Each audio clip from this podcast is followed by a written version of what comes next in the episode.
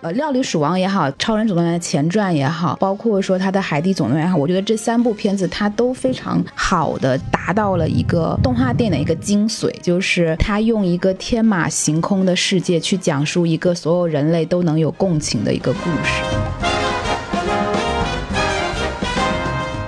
好，欢迎收听什么电台，哎，我是王老师。我是西多老师。哎，我们这个什么电台北美分部啊，又来给大家录节目了。对，今天依然没有小宋老师，没错，也没有孔老师和大老对，因师，为他们都过早的离开 了我，嗨，他们在另外一个世界可忙了，对，特别的 忙碌。给他们烧的纸他们都不收的，你知道吗？是是是烧完之后，哎，退回来了。你看哎，太厉害了，这 个。啊，那我们今天来录什么节目呢？我们今天要讲一部这个非常重要的电影，哎，没错。然后讲这部电影呢，我们得请我们这个比较重量级的嘉宾嘛，对吧？没错于。是我们请来了我们的老朋友，哎，Jackie 老师。哎，大家好，我是 Jacky 老师，哎好久不见。哎，好久不见，Jackie 老师。对，这个 Jackie 老师来了，就证明我们这个节目的档次一下子就上去了。没错，没太错客，气了，你们真的是啊！并且呢，在诸位听众的这个打赏之下啊，我们声波电台终于更新了硬件，哎，没错，更硬有了。钱了，哎，对，吧？买了一个新话筒，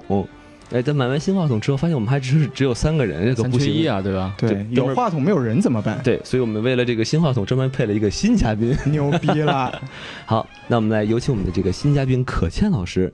大家好，我是可倩，然后初次来电台，请多关照。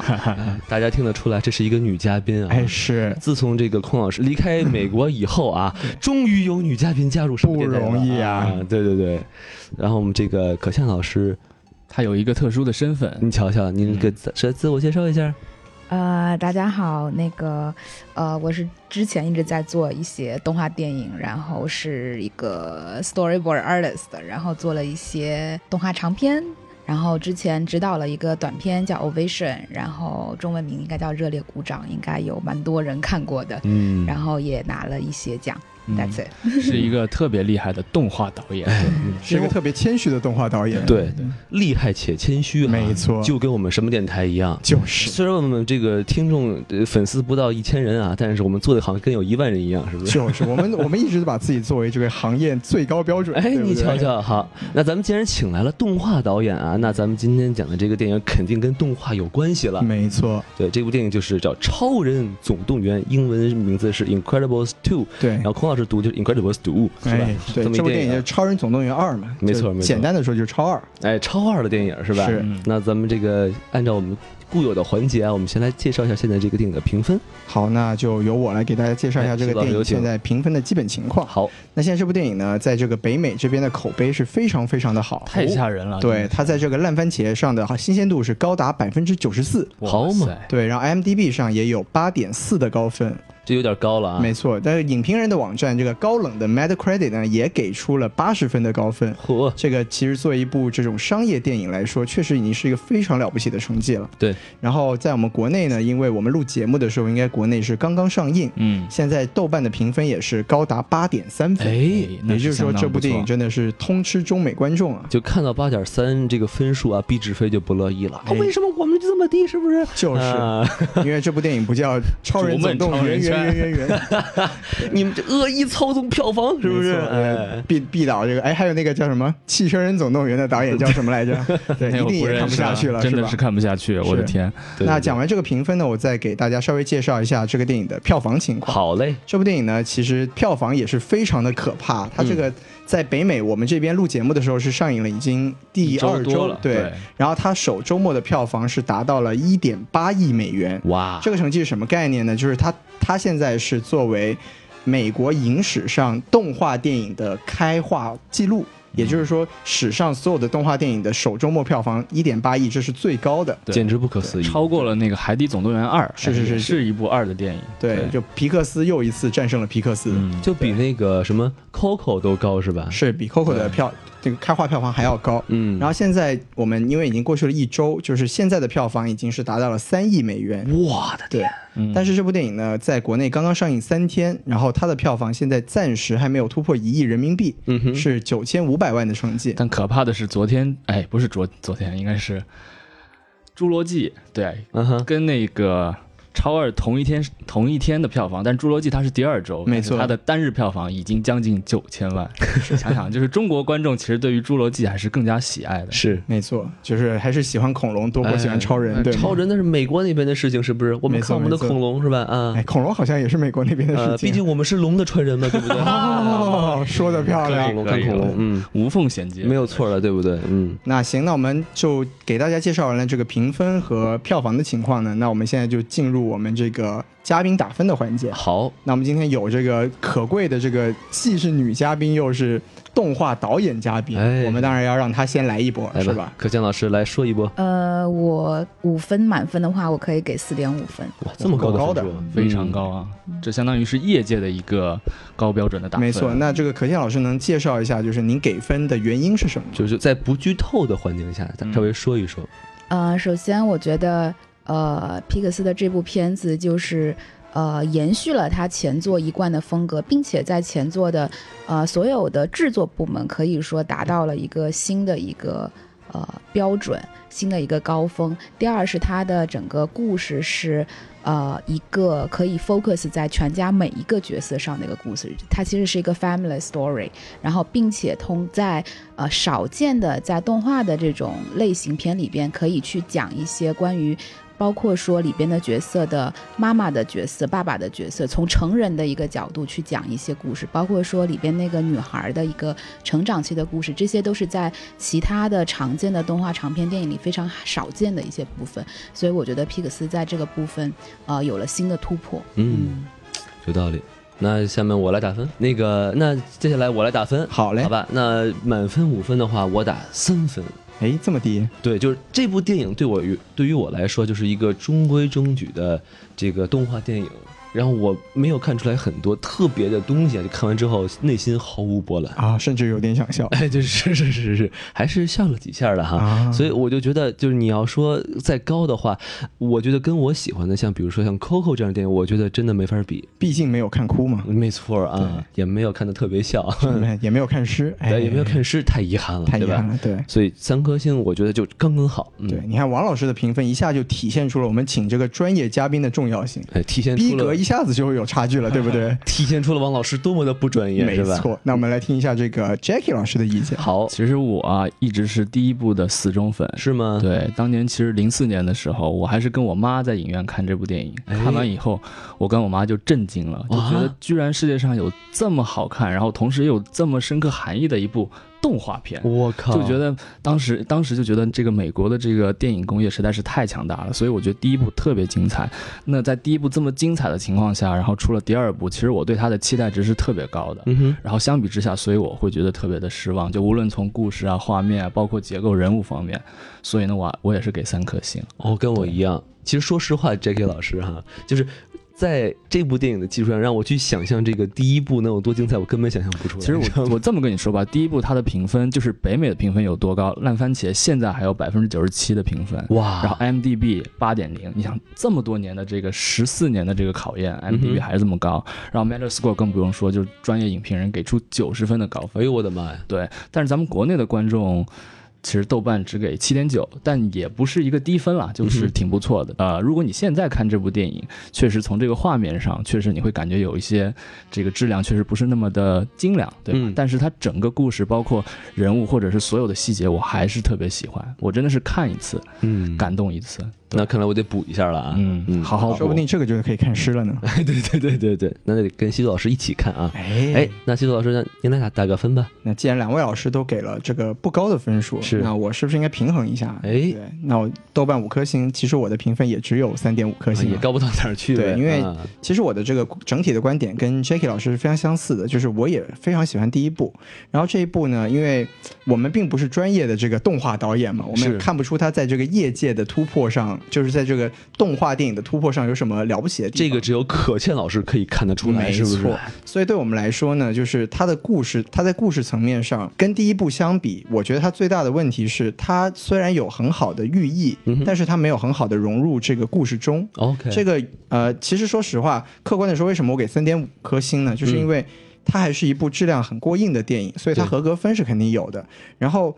它的那些比较不深刻的寓意吧，我就只能小小的给它加个半 颗星。不深刻还能称之为寓意吗？啊、这么说也对哈，就是啊非常、非有常头发还浅能显。有头发还能是秃子吗？哎，这么说很有道理，是不 是？对，所以我们以后再也不能说孔老师不是秃子了，哎这个逻辑是不是满分？满分满分 对满分。对，所以说就是对我来说，就是它比合格的作品稍微要好那么一些，所以是就给三点五星这样的成绩。好的，那咱们今天这个分儿打完了啊。哎，好，那咱们这接下来就是这个剧透预警了啊。没错哥，先来听了到这里还没有看电影的朋友啊，我觉得其实你还是别看 了。别这样，别这样，这啊可羡老师可是可是给出了四点五分的高分啊呢。哦，对对对，你看在可倩老师的面上，你还是看一眼，是没不是。错，对，好，那我们接下来就开始剧透环节了啊。哎，我们来说一说我们对于这部电影的喜欢和不喜欢的地方。没错。那咱们我来先说啊，我来抛砖引玉一下。行，那王老师这个给分这么低，先来说说喜欢的地方有哪些？这个真的很难啊，因为这电影说实话，我看完就我觉得啊，就就这个是不是？哎，就这但是样啊。你要说硬挤啊，对，对，就跟海绵里的水，就跟女孩的胸一样，你硬挤，嘿，你还真能挤出点女东西孩来的。胸你也敢乱挤？呃，就他万一想有王啊、老师你就挤自己的胸就好了。对对对，有沟必火嘛，嗯对不对没错？没错谁不想加一张信用卡呢，对不对？ 哎呦我去！啊，那就是我觉得啊，优点第一，哎，如果没有看过前作，也能毫无障碍的观看这部电影。啊，王老师现在这个是一个硬标哎准，自从看完超编之后是吧， 没错，对。一定要看，哎，是不是完完全粉丝向？没错，这个粉丝友好已经成为王老师评分的一个重要标准。对对对，其实王老师意思就是观影友好，对吧？观影没错友好，对，，任何年龄的人都能看得懂，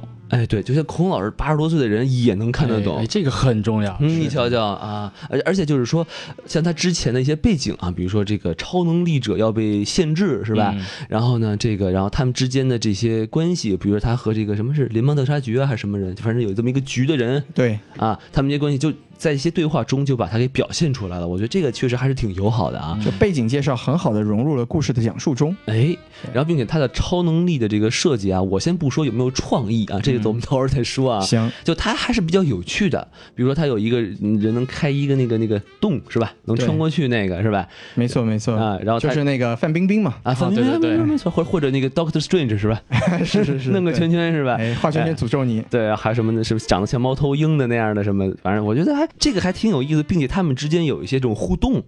就是有种在看 X Man 这个天启的感觉。对，我觉得这个其实是最好玩的，就是你啊看几个超能力的互动，比如说有有那部戏啊，那一段戏就是呃，当孩子他妈是吧，和那个 Void 就是那个他的粉丝，对，然后就可以开动那孩那孩子。哎，开动对开动那那孩子，然后他要上那飞机，哎是吧哎，两两个人就是用超能力配合，他开一动没上去，再开一动是吧？哎，这个还是有点意思的，就是入洞这回事儿，王老师特别喜哎，欢。这是动怎么进的那么好啊？是不是？就是哎，然后呢，那个如果再硬说一个的话，就说他对这个超能力者的这个日常生活的描述也挺有意思的。就举哎个例子，就是说他这个女儿失恋了，哎呀，很难很难过。对，然后呢，哎，就去吃冰激凌，然后不想让别人看见自己吃冰激凌，就隐身了。哎，就觉这得这能力很好，是对吧？对对，虽然他还衣服还在、啊冰，淇淋掩还在耳被盗吃铃。啊， 所以我就觉得这个小细节，我觉得还不错，是他以为自己隐身吃冰淇淋就不会长肉，是吧 长出的是隐形的肉，哎呦厉害！害了！哎，好，那我说完了，那谁下一个说呢？我们先由这个评分一样那么低的 Jacky 老师也来讲讲自己喜欢的地方吧。来，哎这个老师请讲。喜欢的地方，说实话，因为怎么说呢？首先，它是一个皮克斯电影，哎那作为一个动画片，那喜欢的地方硬要我挑吧，嗯，应急应急，还真的是很难。啊我靠，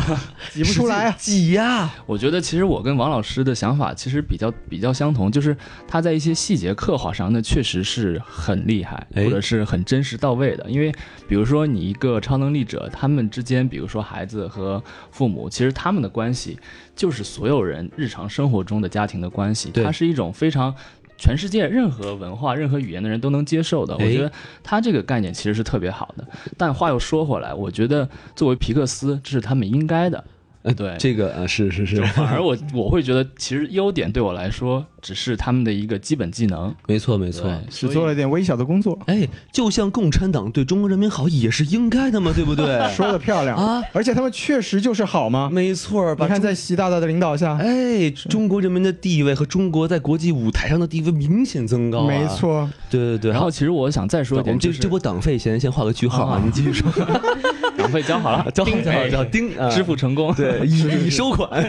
收款。嗯然后我觉得，其实我比较喜欢电影的大概前三分之一的部分，因为首嗯先呢，我觉得它的动作场景其实前面其实特别炫，就比如说刚开始那个就挖地洞那个地鼠那个人，他一出来，其实他是跟第一部是无缝衔接的。哎我觉得他这个概念。缺点其实很大，但是优点也很明显，就是是让人完全觉得就是第一部的一个延续。如果你刚看完第一部啊，当然不可能，十四年前，就是你如果你还记得第一部最后一幕的话，你会发现我的天呐，就完全就是中这间么偷懒插啊？一个三十秒的广告之后再来就继续了这种感觉。一个地洞挖了十四年，对，就直接把上一部最后的那个片段复制粘贴了到这部电影的然后就开头连。着来了，哎对。然后我觉得这个是一个挺有意思的一个想法，哎这到底是个优点还是缺点？就是你知道，优缺点都有 啊对是是所以我觉得这个首先他的这个想法很有意思。然后呢，我觉得还有一个就是我说到这个动作场景，比如说像那橡皮女她救火车那一段，嗯哼，然后她骑摩托那一段，她的那个速度感，我觉得还是很到位的，对特别有激情，做的还不错吧。啊，哎呀，我发现我说这个优点怎么说不出 来呢？我觉得我真的是对第一部太喜啊爱。我觉得我就先优点先说到这儿吧，我先交给西多老师对，和说可明健老师来。说明你没有我会挤，你知道吗？对我这挤说明你不呵是吧？ 嗯，说明我这个人比较 real，哎，喝 real 鸡尾 酒就是这样。这还有我广告我我呢，们节目有有这个赞助吗？这个一会儿广一会儿需要告 好吗？是是是，啊，行，这个个这个植植入有点硬啊，对对虽然我对们也没拿到钱吧。啊哎，但是如果你想打的话，我们也不在不在乎啊。对对，我们这个请加入这个 S M F M 的这个 公众号啊对，。上面经常会出现孔老师的这个二维码，你打钱就行了啊，没错一块两块的我们都不在意啊。是是是，这个说到优点，我觉得西先让西多老师帮我再撑一下吧，好吧？好可以可可以以。那其实我刚才也讲了，就是我给分的这个原因，就是说他在合格之余吧，他我觉得他是有一点这个比较有深度的这么一点寓意在里边吧。哦深度对对，就其实因为我们都，尤其是国内的人会比较普遍的认为这个动画片是适合给这个小孩子看的，哎，但现在在这部电影里面，它很明显，它首先是特别特别。没有任何的这个隐喻，可以说就是非常浅显的把女权这个东西给摆了出来说 OK 就是说，OK，这个女性是可以出去闯事业的，男性是可以在家带孩子的。从小教育小孩子们是不是，并没不错是男孩子就要在外面闯事业，女对孩子对并不对一定要在家里当家庭主妇。没错，而且他说的很明白，就是说带孩子、照顾家庭这件事情是很难的。你看这个哎超级先生虽然力大无穷，但是要在家看宝宝这个事情，他做的并没有妈妈做的好，还要对不学对？数学，是，嗯，所以你就就是就女权这是其中一点，然后另外一个就是它整个故事的主线其实背后有一个逻辑，就是说超级英雄这个东西在社会上到底是不是被需要的。嗯哼，这个就是它，这我们剧透来说的话，就是它涉及到反派的一个一个这个思维逻辑，就是说，对，如果有超级英雄在的话，人们可能会因为太过倚仗超级英雄的存在而做出很多不理智的选择，从而导致自己受到伤害。对，所维尼以失去理智嘛，对吧？对，是，所以他要，所以他要做出这种让这个超级英雄不复存在的这种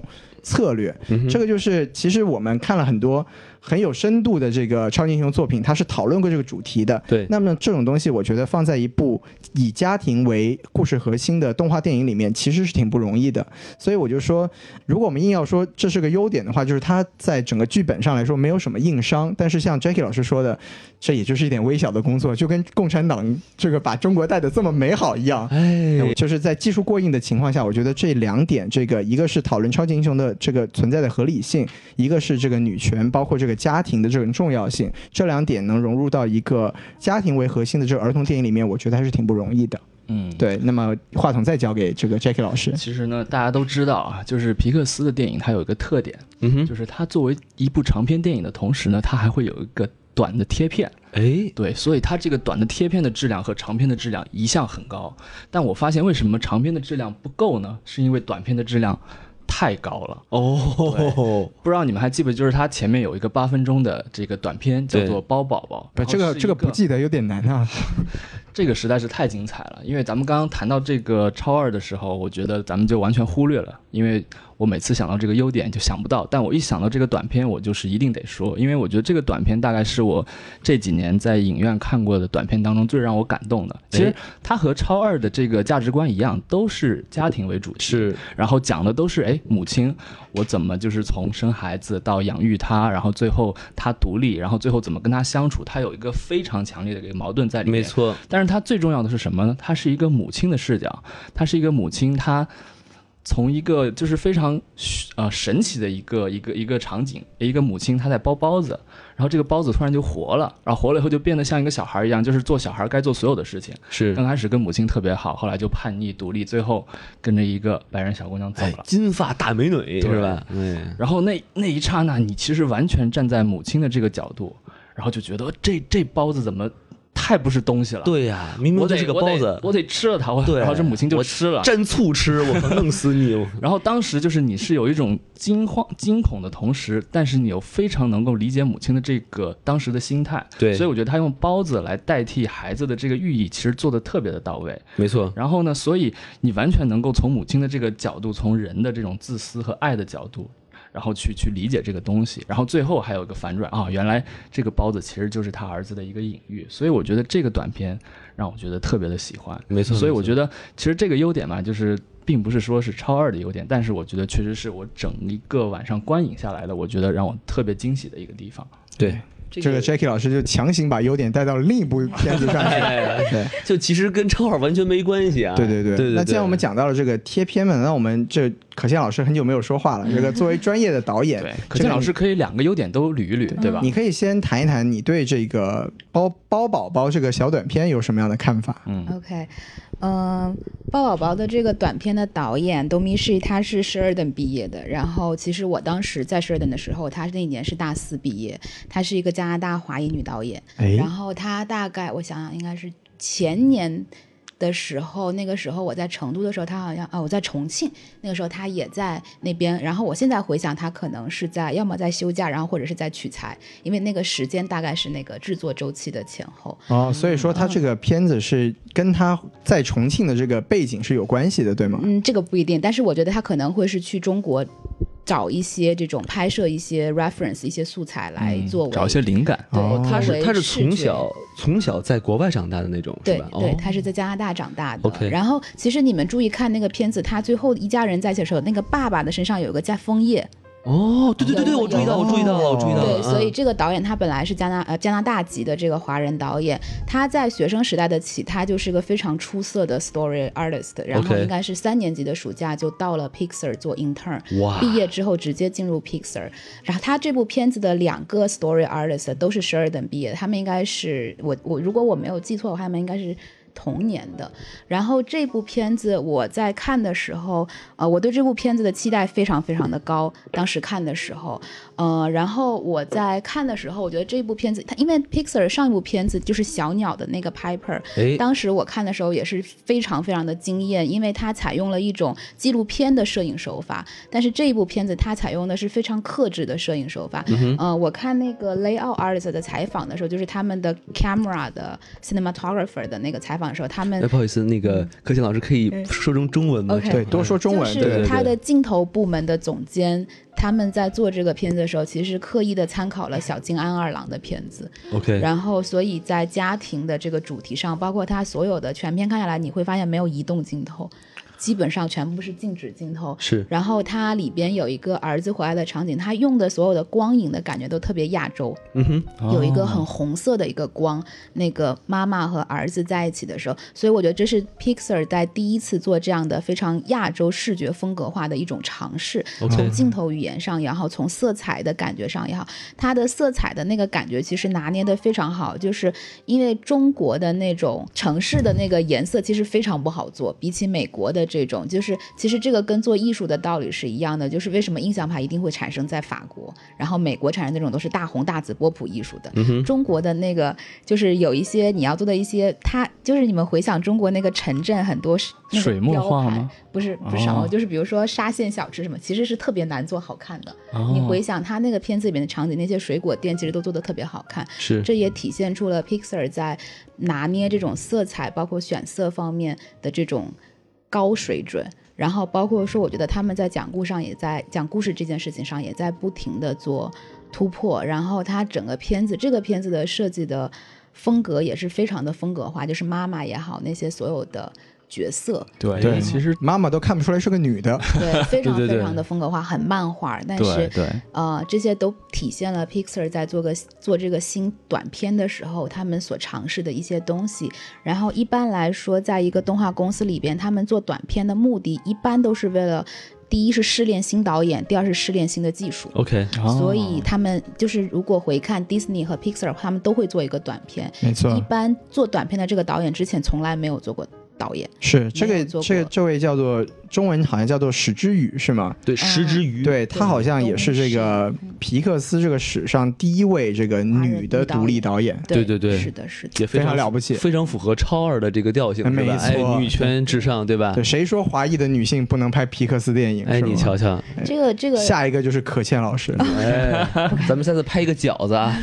是可以，可以他们狗不理这咱部已经们。啊有了上映了了，是吗？我的哇天，那咱们担担面是来一波是烧吧？烧麦，啊，对，这个就是我觉得 Pixar 非常厉害的地方，就是同样的东西，我就不说中国哪些片子了，但是你回去看他们做这种小成人的东西，做的绝对是非常杀马特的感觉的。然后回到呃《超人总动员二》的话，我觉得无缝衔接，第一个哎对，就像 Jack 老师说的这个无缝衔接，我从我觉得从故事角度上来说，做无缝衔接是件非常困难的事情，因为其实这是呃 Pixar 历史上第一部。前作和续作是无缝衔接的片子，其哎实这个做法参考了《Back to Future》的前作和续集，回到未来，对、啊哦这个系列，它也是好翻译，哎直接直接从前作的结尾，然后续集开始的时候，就是从那个地方开始。而且《超人总动员一》和二中间隔了十四年的时间。没作错，为一个疯狂的 Pixar 的粉丝，在看这个东西的时候，会有一种就是内牛满面，恍如隔世的感觉，对就是白一种驹过隙，就对吧就跟看复联三看到红骷髅一样，哦，这孙子又来了，是吧？这个比喻非常好，就是那种嗯，就是出走半生，归来仍是少年那种感哦觉。对，这个谨防这个听众们就不知道发生什么事情。我们现在那个可倩老师已经开始讲《超人总动员二》的优点了嗯啊。对对对对对对对，呃，前面谈到了就是那个弹力女超人的追逐戏的那一场，那场戏是我看的时候，我第一就是整个片子看下来，开始看的时候，我第一个觉得非常精彩的一段戏。哦，是吗？嗯、对，因为从我从视觉的角度上，我觉得那一场戏它是用了一个夕阳下的一个场景，用一个对女超人去做这样的一场追逐戏，而没有用那种非常高强度的那种非常直男感觉的那种。去做一场这样的追逐你戏，的意而思是用它了的非光常线特别柔和，是这个意思非常。美，而且用的是哦粉蓝、粉粉紫，就是粉红的那种光线下去做那场戏。而且这个婚戏一般来说，如果在实拍电影里也是特别特别难做。什么叫婚戏？它跟黄昏父系有什么但黄关系？昏拍的戏？黄昏，黄啊荤素昏黄昏拍的戏，因为黄昏那个光特别难抓，哦但是在动画电影就可以做到这件事情，因为你那个光是自己控制的嘛。哇所以基原来本如上此在实拍电影中，除了特效部分之外，你想真的靠摄影机去拍这么长时间追逐戏，并且是在黄昏下，基本上是很难很难做到的。有大大家听到没有？这就已经体现出这个动画导演和我们普通观众的区别了。对，你看这个这个可倩老师，她不仅是带来了一个女性的视角啊，她还带来这个专业的视角。哎这个我们这三位真的就对我听到黄昏这个，我觉得真的是确实没有确实没有想过这这个问题，你现在终终于知道荤的反义词并不一定是素 了，对不对？还可能是 陈。对对对对 对。然后我在看那场追逐戏的时候，它的那个色彩，我当时第一瞬间就想到了莫奈的画，就是莫奈的一些画面的处理上的时候，用的就是这种非常，呃，丰富的颜色，但是是一种呃，并不是那么高饱和度的颜色，莫奈是画风景画的，对吧印？象派的那个代表。啊，习作老师想装逼， 但是呢对，一下子就就跟不上撞到天花板好了吗我跟你说没有，就莫奈画风景画这句台词是《泰坦尼克号》里面出现的。哦，他这确也可实以装是一波以逼。画画风景画，他以画光影为主，啊，你看还十是八世纪的印象还是装的有一点点派艺术家 像的，可以对不对？嗯差点就是车祸现场， 差点就车祸了，我的天！对，可见老师继继续讲一下，就除了这个嗯追逐戏这场之外，你觉得还有什么优点是可以专门拿出来再说？因为你的给分真的是特别的高，嗯，嗯，第二是我觉得，因为我也是超级喜欢他的前作，哎他的前作零四年出的时候，应该是他的第四部还是第五部片子。在纵观他所有的历史，会发现他们前面的精华十年的时候，真的每一部片子出的都是一种新的风格的对，风格挑战完全不一样。对，然后这部片子也是延续了前作，他用的那种片子的调性其实是非常的模仿好莱坞经典时期的片子，尤其这个是怎么说呢？ 《Incredible Boy 二》它一开场的时候，其实是除了那个呃地鼠，就是打那个 Underminer 那个对对地对，鼠就是那那一个段地鼠侠，对，然后哎弄那个地下金矿是吧？是哎是对，是，然后他后面有一段那个那个小男孩的那个对话审讯片像段，像一个审讯片段，其对实这个特别像好莱坞经典时期那种黑白电影。嗯，包括说哦他用的光影，还有他整个片子用的那种音乐的感觉，特别像，我觉得特别像好莱坞黑白时期那种呃悬疑片或者侦探片特别多的那个那个时期。那一幕其实让我想到了周星驰的《国产零零七》， 我的天，嗯对，然后其实他第一部和这一部都保持了这种风格。他第一部有一个那个呃，Miss Incredible，就是那个男的那个超人，他对救火车那个神力先生吧，我们就叫他对，神力嗯，对，超神力男超人，哎，他他救火车那个镜头，其实完全是参考自那个就是原版的那个金刚那个电影里就有哦，救老火车，金刚是老吗？哦金刚救火车那个镜头，所以非常非常的相似，连镜头上都是一样。啊，这对算他这在算不算抄袭呢？这不算致敬致敬致，敬。嗯啊，然后他在这部片子里边还是想要保有原来的那种呃电影的调有性，但种是复古的感觉，对吧？比较复古的那种 OK，感就觉。不明算白不算了是致敬了是吧？那个明音白乐了你都会感觉像美国一九六零到七零噔噔噔噔，那种对对那种对那种电影的那种感可以觉，包括是是说一是些比较复古的超人电影的那种感觉。啊，他在设计他的海报的时候，他用的那个风格叫呃 Art Deco 风格，就是极简化的一种东西，完全听不不懂，非常的明白我能懂几何哎，真的吗？几何棱角那个感我觉，我也是懂是，我也是懂，嗯，对装的漂。然后亮，嗯，哎，然后其实你在看它的建筑的时候，都是这种风格，它啊的整个视觉设计都参考这种，这这个风格也是，啊、在二零零四年之前，Pixar 没有做过的一种尝试。它这部片子依然想延续这种这种风格来做这个事情，当然这个也跟他想要设计的这个复古的主题是呃。平行的，就是时期感上是平行。其实你们如果看那个《黑天鹅》它的那个电影的话，它出了一系列海报，也是这种极简风格，哦就，是像二。你是说那个娜塔莉波特曼那个？就是他就是他 OK，哇嗯我觉得什么都知道，王老师，哎，终于开始懂哎，了。高健老师，我其实想问一个问题啊，就是我在看这部电影的时候，我一直想说，就是咱们隔了十四年呢，它在这个技术上，或者你说这个电脑的这个技术上，它是不是有一些什么样的挑战极限的这样的一个操作呢？嗯、我觉得我在看这部电影的时候，因为我前几天刚回顾了上前作，我在看前作的时候的感觉就是，真的技术是非常的糙，就但跟是现在比是吗？跟现在比，但是。我看第一部的感觉就是，真的是印证了 Pixar 的那句经典台词，叫做 “Story is a king”。没错没就错是，真的是故事制胜。然后我在看这一部的时候，它除了那场婚戏，它有很多的镜头在一些技术上，我觉得是非常的漂亮，包括他们一家人在那个汽车旅馆里的戏，他他用的那个感，他所有设计的镜头其实已经跟实拍电影想要设计的那种感觉非常接近了，一种比较低饱和度的呃低对比的感觉。包括还有一场戏是两个人坐在那个游泳池前，是对话聊天那的个时候，聊天那个戏，然后它的那个水面的那种波光粼粼的这种这种效果，其实是已经做的在美学上和可相信度上都已经做的非常的嗯好看了。所以这种这种效果的难度在哪里呢？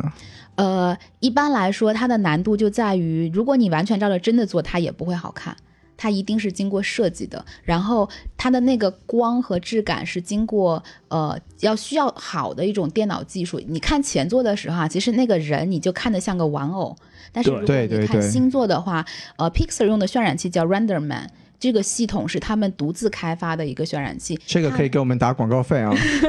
现在就是，其实你们如果仔细观察人的耳朵的位置的话，你的光是能微微的透过去的。以前的东西是做不到的，现在你哇哦这么仔细细看，仔细看它的那个，包括你眼珠里的反射是什么样的，包括他们，你现在看他那个角色，他那个耳朵那个位置是有，不管你那个光是什么样，它能微微的让那个光透过来，它已经在寻找太接近细了，皮肤、人体皮肤的质感，包我的括天说，你看现在那个呃，他们那个女儿的头发那个质感已经做得非常非常的接近，就是真实。包括说它的那个解算其实非常的复杂，哎嗯其实我刚刚听了一下，其实我对于可倩老师说的一个理解就是说，像动画片的话，你太写实，就失去了动画的感觉，真的就不好看。但是你太卡通，其实你又失去了那种真实感和代入感。所以他们在写实和卡通中间要追求那个最好的那个极致，所以所以我觉得这个可能是最难的地方。对，但我听到这里，我不得不说一句话，哎就是毕竟我们看的是一部动画电影，它至少是一个电影，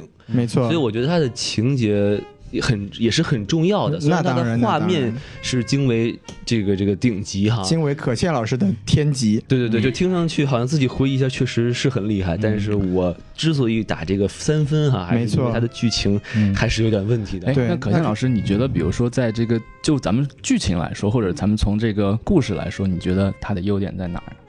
我是觉得，首先它在两个小时的片子里边能放进去五个人的故事，这个我是当时我看的时候，你呃我是说觉五得个是一家人，对吗一家人，哦其实他一家人都在里边有一个 character，有一个角色的那个成长和对变化。前作就少了一个小婴儿，前其嗯实他前作跟这部分片子都是在讨论说，我要取舍这个英雄的身份，还是要回归这种原家庭原本的家庭。对只是前作是在这个男主人公的他的立场上去讨论，这一部呢更多的把戏份放到了这个弹力女超人身上，但是其实背后去推动他，包括支持他做这个选择的，其实还是那个嗯家人，涛能先生，他其实一开始非常的坚持这个主张。没错还，是非常的想回到这个社会上嘛，得到一种呃认可。其实他还是在延续前作，在讨论其这个问其题。实这里我挺想打断一下啊，哎因为我觉得就是你从表面上来看哈、嗯就是这个谭丽女士，她之所以能做这些事情，看上去是她丈夫的支持，但实际上她丈夫的心里想的并不是。想让她能成功，而是希望她不成功，嗯因为你看到她的一些反应，比如说她做的很好，她上了新闻，这个超能先生他的反应是非常非常的不开其心。实不是说不成功，他只是嫉妒，因为他自己希望自己也能够参与其中嘛。对，对吧，但其实他的那种心态就是你，我想让你，你就去干嘛，你肯定嗯干的没我好。然后结果发现他干的比自己好，他于是很不开心。对但所是以我他觉得的剧初情这始块儿初始动机是因为他老他们不是被选择了吗？没错，然他后是对这个被选中的英被雄，选中的一对个他没有被选中嘛，对吧？对，是的。但是他们的初始动机，他还是想要去做这件事。其实谁都想结 C 果被位他出道，来嗯哎你瞧瞧是不是？是是是，对吧？像王菊啊，还有杨超越是吧？然后可以就被可以淘汰可以了。那可倩老师，你这边优点说完，我觉得先让可倩老师来说缺点吧。因为对，我可们倩这老师边一毕竟说给分特别高，对对对，我因们为一说就收不住了，对对对对哎啊！嗯，我觉得第一个缺点是，他这部片子没有让我觉得在温情和共情这个方面达到一个像其他以前的作品那样达到一个那么高的高度。嗯这个能在详细情讲一感讲吗上？在情感，比如说，呃，我我看完全片之后，没有一场戏能让我觉得特别有记忆点。对我来说，第一感觉就是，比如说他以前最他历史上票房最差的电影《好恐龙》，恐龙当家那部片没子错，就算是那个片子，它里边有一场戏让我觉得记忆点特别深刻，就是小恐龙跟那个小孩画那个家人一场戏。就还是有一个可以让你记住的情节，就是我会觉得那场戏做的特别好，就像 Coco 里边，它有一场戏是他那有一个人好像快死了，他把那个杯子倒扣过来，对，就是这个 moment 是让我觉得做的特别好的一个 moment。但是这部片子，我觉得整个片子看下来，我没有找到这样的一个让我非常打动的一个一个瞬间。啊嗯，，然后在故事上也确实是没有那个能让你流泪的冲动，但是但是我是一个看动画片一般情况下不流泪的人，对嗯，王老师一般情况下都会流流泪，对，对，所以这次没有流就特别不爽，你瞧瞧啊，都我一胀般了，太基本胀了，上哎都是呀，都是哭憋不出眼睛里来了的。都，对，嗯对，然后第二个，我觉得这部片子的表演我不是特别喜欢，表演怎么说？因为它其实是就像它跟前作是无限无缝衔接的没嘛，错，所以对于观众的感觉就是前前作过完的第二天，中间打了个广告的感觉。但是其实他的表演上跟前作的风格有一些不太一样。有割裂感，对，对我来说，因为现在他的两个角色，包括说他们两个男女主人公在争吵的时候，那个愤怒感跟那个夸张度都比原来要大，就是就感觉突然之就间这两个个人情绪变暴又躁了。哎，哎跟。前作不太一样，我觉得前作他们其实是相对克制一点的，在表演上，这是我自己觉得不太喜欢的一个部分，就是比较让我觉得比较难受的部分，就是我我感觉表演有一点脱节就。明明有点恍，明明是应该恍如隔世的感觉，结果一看不是那么回事儿了，对吗？就是包括你看他们那个小朋友那个女儿的表演也比前作要夸张，浮夸了很多。每个人都变暴躁了，但是明明才隔了一天，就是这种感觉。我这个其实挺想问一下，哎哎，嗯这是一个动画电影啊，就它并不是一个真人去表演，比如说什么对什么斯坦尼夫拉斯斯 什么什么司机啊，反正就是司机 厉害啊了，对，对，挪威维基司机司机弄维西，哎哎这个司机对吧啊对？但是我就觉得他这个是一，如果是动画的话，它基本上是靠声优的这个东西来的表演来表达的，对所以你是指的是哪方面的表演呢？就是动画本身的表演，就是我们在做动画的时候，动画师就是演员，哦，就是他不是在说大家理解的一张一张画把画画出来，因为一张一张画把画画出来，这是最低要求。 OK，然后他其实在做的就是表演，你通过角色他的一举一动，让这个情感能传递到观众。他跟真人的表演不太一样的地方就是，那个东西本来是假的，你得把它做真了。对真人本来就是真的，嗯，对所以这是他的最大的一个，我觉得难度上制作难度上的区别。所以那虽我然问一中个国中国大部分的真人也都是面瘫吧，对吧？嗯但是你想啊，因为其实我对这个并不太了解。就比如说两个人吵架，那是不是得先让真的两个人先吵了以后，然后你知道他们的面部表情怎么样，然后你再把它，比如说画下来加工，还是怎么样一个过程？因为我们知道像《绝技》这样的电哎影，它是动作捕捉，动作捕捉那个面部捕捉，它是弄几个摄像机在就是脸部这边，但是像这样的电影，它肯定是不是这样的一个过程，对吧？因为它是一个虚构的人物，它并没有一个原型，除了那个反派的那个哥哥以外。但是对对呢，对所以我想知道他怎么就是让他的表情能够更真实，肯定是有一个真实的参考的，吧？我也我也想问这个问题，因为就是说他他难道是说是动画师先把这个人的表情做好了，然后配音演员再根据这个人物的表情再去渲染自己的这种情绪吗？呃，它的制作流程是这样的，它一般第一个东西叫做画故事版的人，他们会把全片的百分之七十的东西都定下来，包括说镜头表演都是什么样的，然后配音的演员是根据故事版去配音，哦然后动画师拿到配音之后要根据这个配音来做动画，哦，这样子啊，他们要做的哦第一件事情就是自己演一遍，就像我们感觉拍电影一样，拿着摄像机，几个动画师每个人扮演一个角色，先演一遍，嗯哼因为它是根据真实的那个。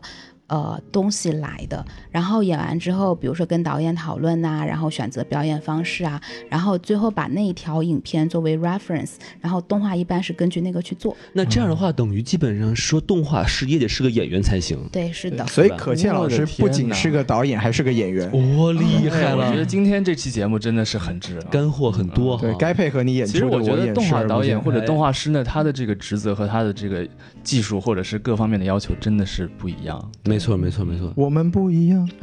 有啥不一样？所以说，听到听完这个可倩老师给的我这些评价之后，两位老师有没有把这个分给高一点的冲动呢？ 我 觉得我觉得是这样，陷入了尴尬的沉内默，心毫无波澜。。甚至有点想笑 对不对对，是对是这。样，因为可倩老师说了这个东西以后呢，我是对动画行业的整个评价没错提高了。哎啊但是你说这个电影，它在整个皮克斯或者在整个动画行业的这个对比当中，咱们横向来说，是我觉得还是差了一些。那咱们现在把这个麦克风交给 Jackie Jackie 老师，对开始你的吐槽吧。因为我觉得，首先这个电影，首先我第一次看到这个预告的时候，哎我的第一个想法就是说，哎，咱们看了这么多漫威的电影、超级英雄的电影，包括家庭电影，那这部片它到底能讲什么故事？然后它预告出来的时候，你发现三个元素，一个就是女性。女对权主义，女性出门工作；第二个就是男性看家，对，然后第三个就是超人他们在这个社会的这个东西。其实哎这三个东西都是所有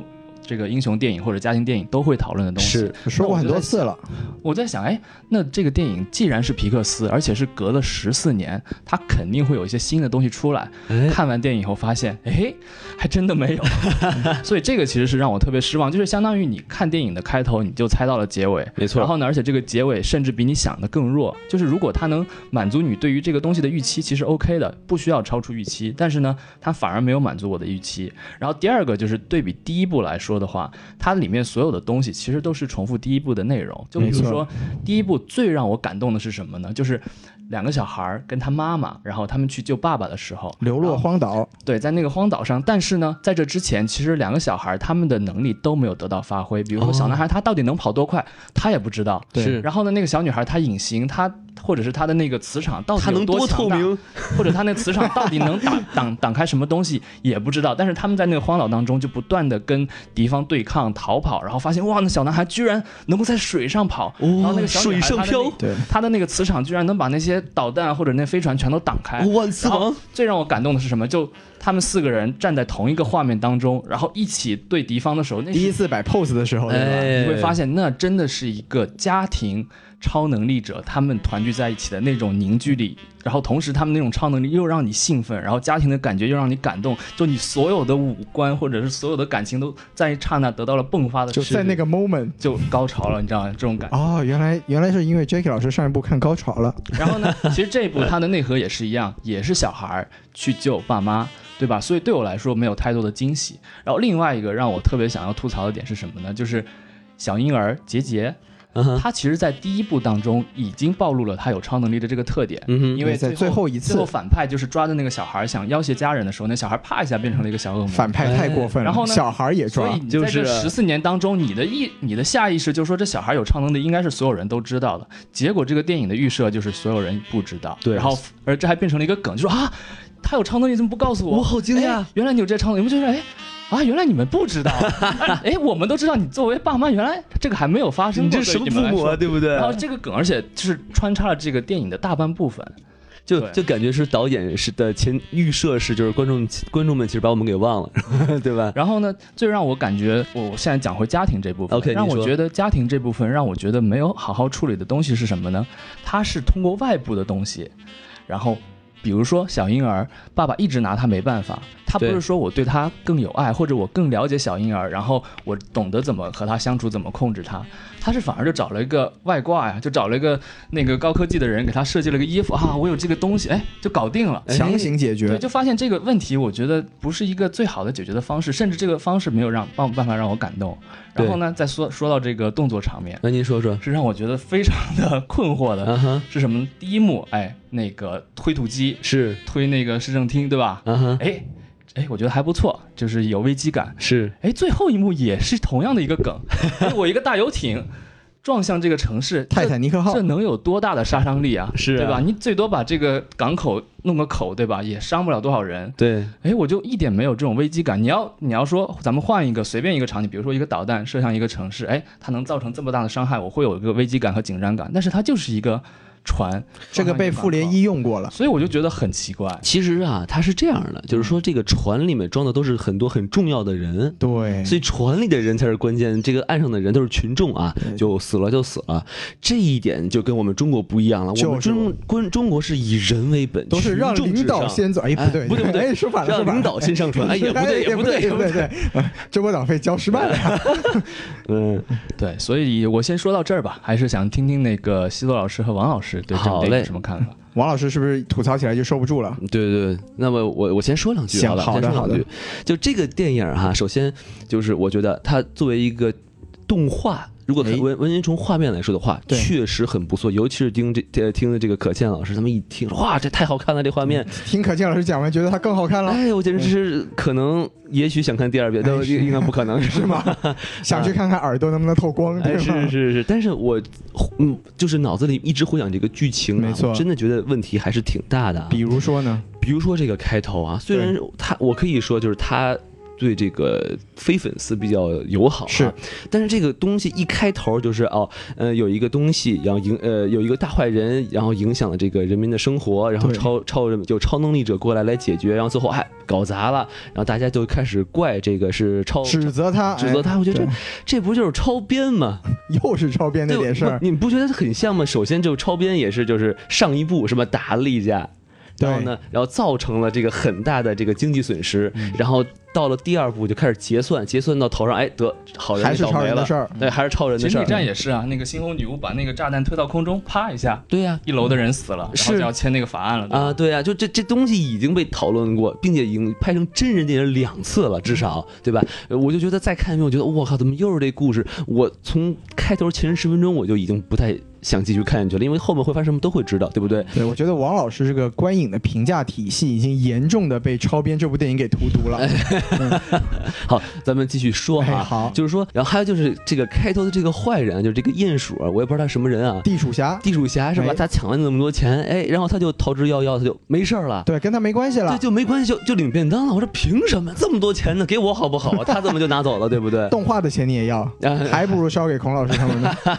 我就我就说这太 cheap 了，就是哦，他等于就是说，完全就是拿上一部的反派就过来来甩，你看啊，是个影子。哎，对这是第二部啊，你看好不 好？然后就没了。接了个梗之后，这个剧情的这个关键人物就不见了。我等了半，我等了俩小时啊！我的我天！哥哥，你什么时候出来 呀、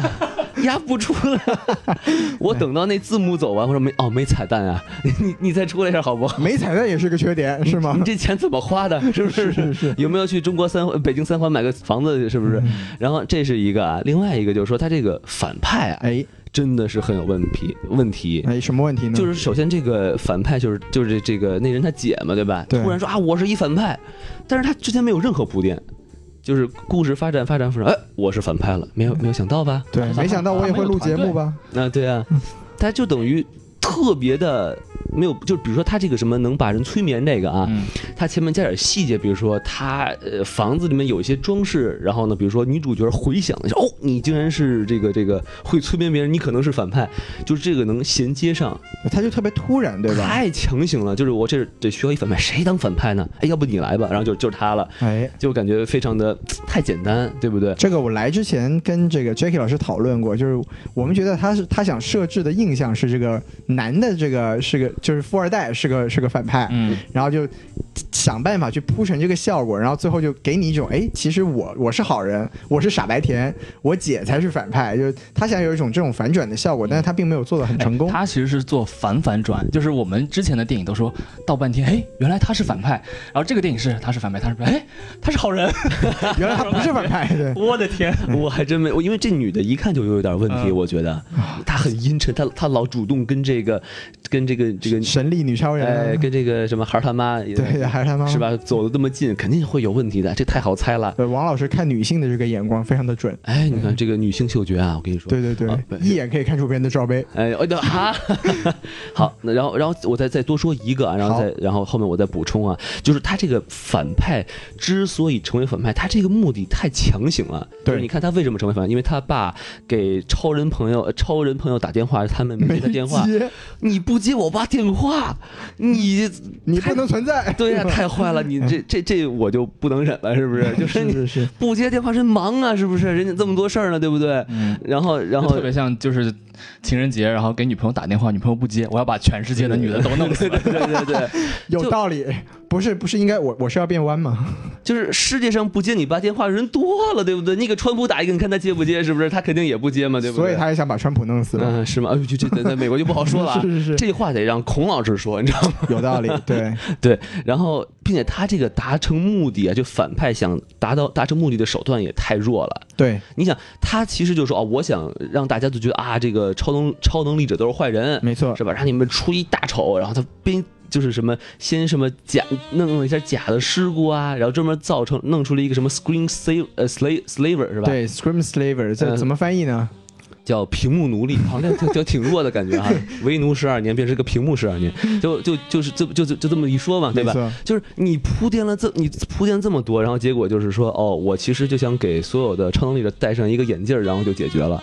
那你途径太多了没错， 是？ 吧？你那 V VR 游戏了解一下，来，这 VR 可好玩儿，你戴上镜头，喂，哈哈哈哈！你别我不说，王老师很有当反派的潜 质啊。完了嘛，对吧？你看反我派影评，哇，我哥哥是一个著名的 VR 游戏设计没师。 错，我们特别希望你们这些超能力者来体验一下，做一个非常好的广告形象。我觉得这个剧本更好。来，小姐，这里请坐，请戴上我们这个专门设计的超薄眼镜， 是不是就然后然后问题成功 解决。成功解决？然后你你干嘛要弄游艇？是不是？哎，你们现在就飞到新闻联播，是不是？来，你肯定你做点坏事儿是吧？谁不是认识你，对不对？问题解 决，呃有道理，我就吐槽，先吐槽到这我儿。觉得王老师说的非常有道理啊。好，那咱们怎么着？西子老师，您再补充两点儿。行，那我就我稍微说一说一点吧。就其实因为我我对这部电影的就是评价不高，一个很重要的也原因也是跟前作的对比。但是我觉得，在我这边来看的话，主要是它这种主题的设置和它的故事本身的这种结合的程度非常的差。嗯因为其实我们回看第一部的话，我觉得在零四年的时候，第一部的电影，你现在回看真的是一部非常非常牛逼的电影，因为它里面的内涵真的是非常的丰富。它首先它讲了一个美国这种中产阶级家庭的中年危机的问题，就是对他他他以这种，他首先是，当然我们首先说他是个反类型，他在当时这个超级英雄电影还没有现在大家都这么热爱的情况下，就是超级英雄电影是非常的套路的，就是你就是看一个，比如说你看蜘蛛侠，就是蜘蛛侠出来变成蜘蛛侠之后，世界有坏人了，蜘蛛侠去拯救世界，哎，然后他这个电影，他就是反过来给你看，我让你不看超级英雄拯救世界的这一面，他平时生活是什么样的呢？你平时没看过吧？我没让你看过啊看一下。对，这是这是一个超级英雄类型片的一个反类型的一个做法。然后他融入了中年危机这个，他用超人的这种形象来做中年危机，也是非常有想法的。嗯他的剧情设置是说，OK，这个世界现在要求超这个超人们不能展现自己的能力，是那么超人怎么办呢？就去这个保险公司当了个小职员。我们这相当于给王老师剧透了，因哎为您说您说王老师没看过这部电影。哎没关那系，就是你，其实这这个是每一个我们每一个人都很可能有代入感的，就我们觉得，哎，其实我能力很强，是这个世界太操蛋了，哎所以我我在这个世界郁郁不得志。我在这个中年的时候，我要养家糊口，但我只能挣一份非常微薄的薪水。这个超人的形象一下子就带入了我们每一个日常人的生活当中。对，然后他其实这四个家庭成员的这个超能力，我觉得都是非常的设置非常好。对就比如说一个家庭里面，父亲的形象就是力大无穷，嗯什么事情要硬刚的事情，父亲都可以解决。妈妈非常然后满意，妈妈就是非常的柔软 flexible，哎，对妈妈非父常地亲也很柔软满意，是不对是？父 父亲在各种方面也都非常的互相很满意是吧？是是妈妈软，爸爸硬，这太好我了，的是不是天？，说的漂亮，啊对是是，嗯对，就是妈妈就是一个这种很柔软，可以解决这种家对一个家庭润滑剂的这么一个一个职责。 哇，润滑剂都说出来了，哎呀，徐老师，你这个车开的，我 的天，我都没有想到这一层。啊没关系，没关系，没关系，对继续开啊好！这哎不对，继续说啊嗯！这然后你看这个儿子呢，就是一个调皮的形象，跑嗯非得常快嘛直的一种性格，对，就是一种，就是一个小男孩，就是有自己有自己很，比如说他有自己想表达的欲望，但是就被家长克制了他的这个欲望。其实跑得快也是一个很好的体现，就是你跑得比谁都快嘛，可以对嘛去香港当当记者什么的。像话，对对对， 就是然后你看这个女儿的形象，我觉得也特别好，就是其实女这个非常一个女儿的形内向象也是对非常内向，嗯然后给她的这个超能力就是我会隐身，对，然后我见到这个喜欢的男孩，我不敢表达自己的这个喜欢，怎么办呢？一般你看我们正常的女生就躲起来。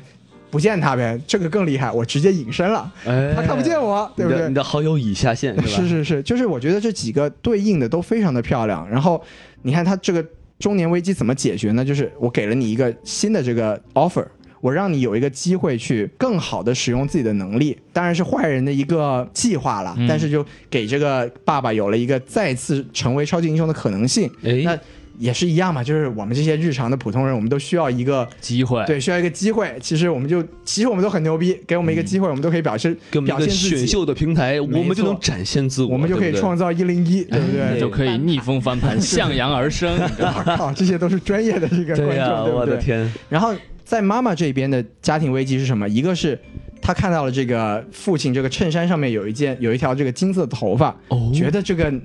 称家的男人有外遇。对对对这个也是美国家庭一个非常常见的一个现象，没错他在这个超级英雄的家庭里面也体现出来了。然后第一部里面，我有一个非常非常喜欢的镜头，就是弹力女超人去解救这个被抓起来的神力先生的时候啊，神力男超对人，神力男超人的时候，他在这个坏人的基地里面走过了一面镜子，然后他转身看了一下自己的屁股，看了一下自己的身材，就是。特特别别生活化形象，就是你对一个中年妇女说，而且这个时候她又怀疑自己的先生有外遇，就突然就觉得，哎呀，是不是我这个一直顾家人老珠黄了，这个管不住自己的老公了？她那一他生活的细节特别，她那一，瞬间一下子这个形象就特别的生活化，哦你就你就会觉得他不仅仅是一个超人，他更是你们每一个日常人的这种真实生活的写在乎照自。己的对身材是吧？而且对像没比如错说像第一部里面还有一个镜头，我觉得特别真实，是就吗是每到周三，然后那个 Incredible 先生就神奇先生，他的那个好伙伴那个黑人，没错，就是就那啊是个冰男，对冰吧男对 Samuel Jackson 哦 Frozen 是吧？他们说，哎，我这个到了周三天咱们要出去打保龄球，没就错相当于是两个哥们儿到了一一个点，咱们要出去嗨一下，就是释放一下压力。但对是他们怎么释放压力呢？就是偷听那个警察警方的那个 channel，对对，听那他们的个那警个报广播，对然后哎哪里有事儿，哎咱们去救人。就是他们还是对于以前的生活特别憧憬，但是呢，还是那种偷偷摸摸的。对就比如说特别像两个两个中年男子，比如说他们已经成年了，但是呢，他们非得中年男子已经成年了， 已经成家了，好恐成怖啊家了，成家立业了，是是内心已经成年了。哦！我的天，在男人身心里永远住着个小孩。我懂对对的，我懂的。哎呀，嗯男人一世皆少年嘛，哎所以他们两个就特别像，比如说，哎，每每周然后出去喝个酒，但对是不干什么，就是出去放放松一下，然后回没来、就错是、没，错。哎，感觉什么事情都没发生，是对是这是他们生活中的一个调节的东西。我对，觉得其实个这很也到位是就是这种中产阶级生活的一个很真实的写照，就是我很想去做我想做的事情，但是我因为肩负着这个家庭的责任，我只能每周抽一天去跟朋友就是回忆一下自己的荣光，然后对爽一爽，坐在车里面想象一下，能做到只有这些了。嗯就是特别特别的真实。然后还有一点就是说，第一部他讨论一个非常重要的问题，就是超级英雄之为超级英雄的这个原因到底是什么？其实这个问题我们看钢铁侠看了这么多年，我们看了很多次了。就是钢铁侠一个很核心的问题就是，如果我没有了盔甲，我还是不是钢铁侠？哎，其实当时在这个第一部的时候，反派就有一个这么这样的观点：我会搞这么多的发明创造，你们不过是一些靠自己超能力好像就可以解决一些问题的人。那我等我自己玩腻了，我把我所有的发明创造卖给全世界，这样全世界就。所有人都是超级英雄，那也就不再有超级英雄了。他其实就有一个反派的理念和这种好人理念的冲突。超级英雄他们之所以是好人，是因为他们内心是向善的，不是因为他们有这个能力，而是因为他们愿意用这个能力去让这个世界变得更好。嗯反派他其实也有能力去创造这些让自己变得更强的东西，但是他选他的选择是我创造了这些东西之后，首先让我自己显得非常的牛逼，嗯其次我要让你们这些超级英雄显得非常的弱，就是他的这个动机是不纯的，是不善的。你想，那是零四年的东西，而且这是一部动画片。我们在当时的这么一部电影里面，可以看出这么多深刻的内涵，而且它很漂亮的融入这个电影本身的主线很舒服剧情中没去。错没错，这是一个非常非常了不这起是的嗯很关键的。的东西。对，那我们说回这一步，就是说，其实我刚才也讲过了，他一样有一些他想表达的东西。他其实在这部电影里面一样也有也想讨论说超级英雄存在的这种意义和价值是什么。这里面有两句非常重要的话，一个是就是他把这个小 baby 送到这个衣服人家去、哎去给他做衣服的时候，那个衣服人讲了一句话，就说这个照顾孩子 parenting is a heroic action，、哎就说你照顾家庭、照顾孩子也只要做的正确的话，也是一个英雄的行为。对，就是这句话说的非常的好，非常的对，政治非常的正确。但是，尤其像刚才 Jackie 老师说的，他照顾孩子的方式是什么？是 OK，我解决不了了，我送到这个高手家里去，你帮我做套衣服。对，哎呦就是就是你解决的方法也没有说服力，简单粗暴。对，而且你这种价值观用这种很粗暴的这种灌鸡汤的方法讲出来，就特别的不高级。对对对。对，然后后面就他还根本没有走心，你没看错他没处理错事情的方式都是熬夜、强干啊什么的，就是他其实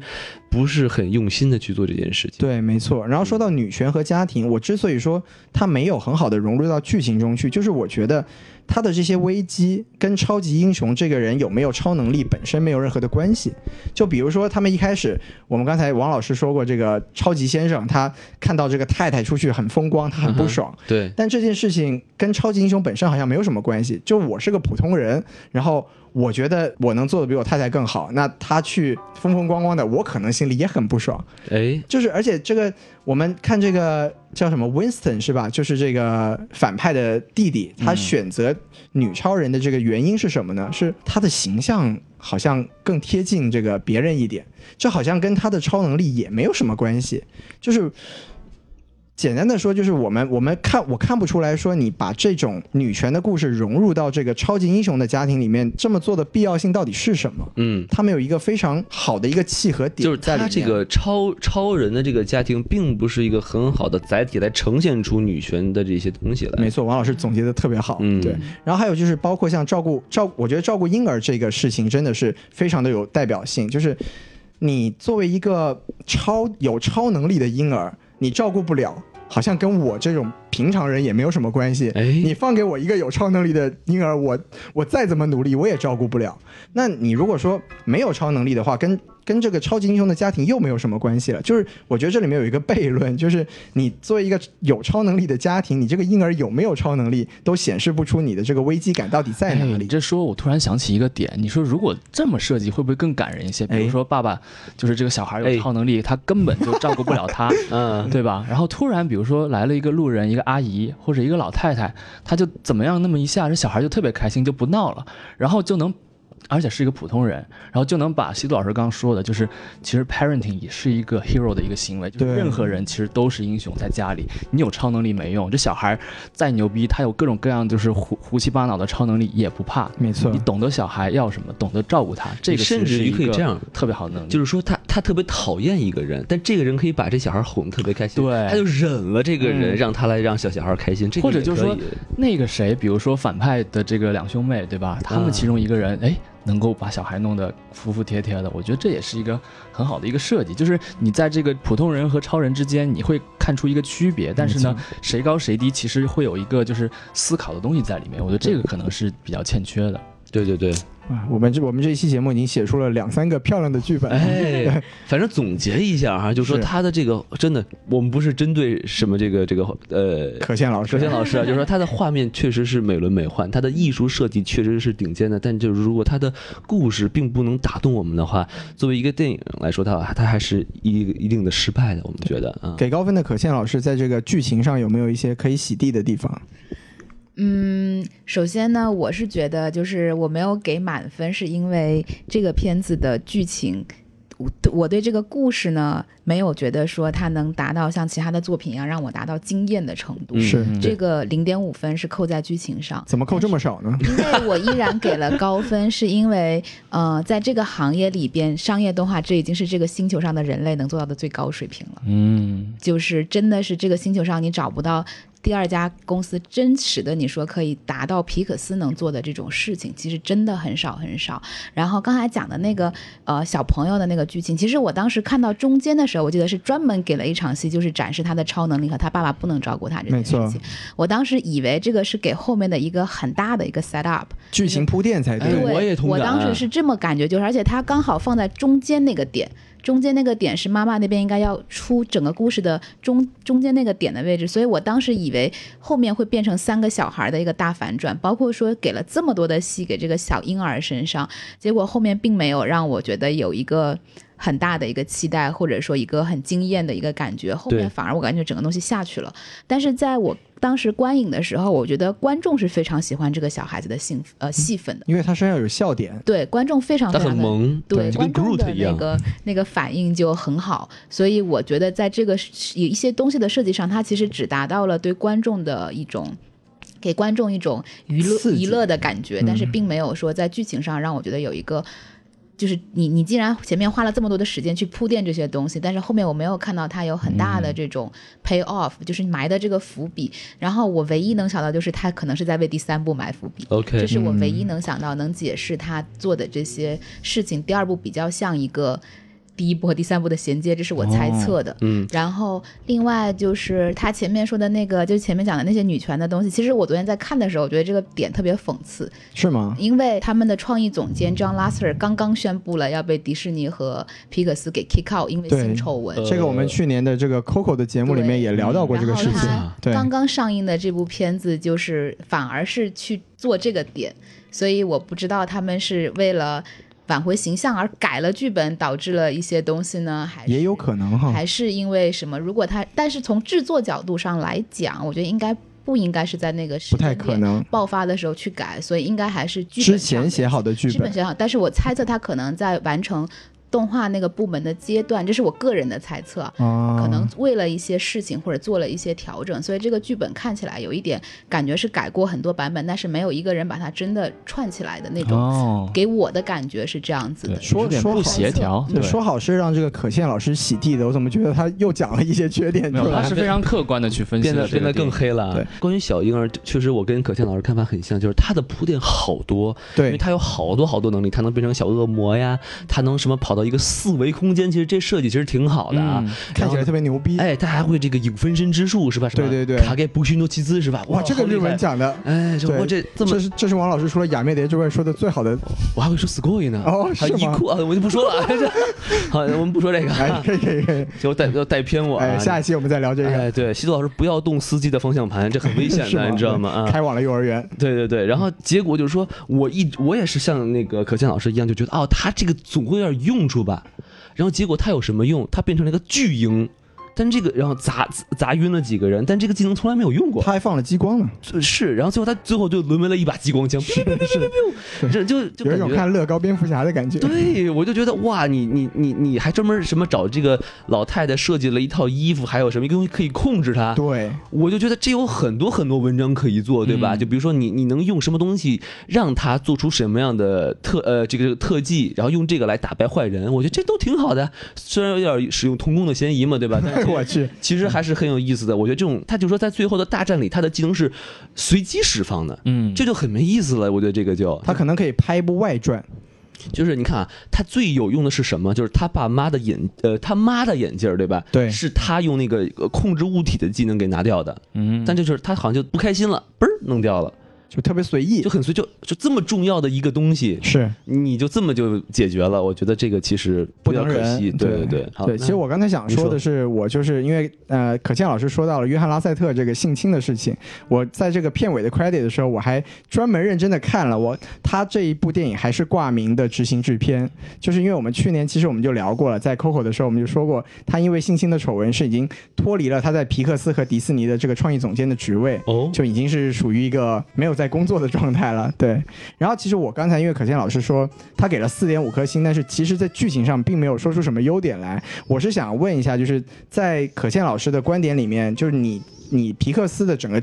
作品的系列表里面，你给出的最高分的电影是哪一哎部？好问题好，问题，然后那一部跟这一部比的优点到底在哪里？《料理鼠王，料理鼠王》对对。没看过。料理鼠王我也特别喜哎，欢也，是同一部导演，对，的也是布拉德伯德拍的。对，嗯那么那么你可以说一下，就是为什么《料理鼠王》你给了多少分？五分了，只能是对， 因为只剩五分可以给了。嗯，那你觉得《料理鼠王》比这部电影在剧情上来说好在什么地方？或者从技术上，就是各方啊面吧。，对各方面吧，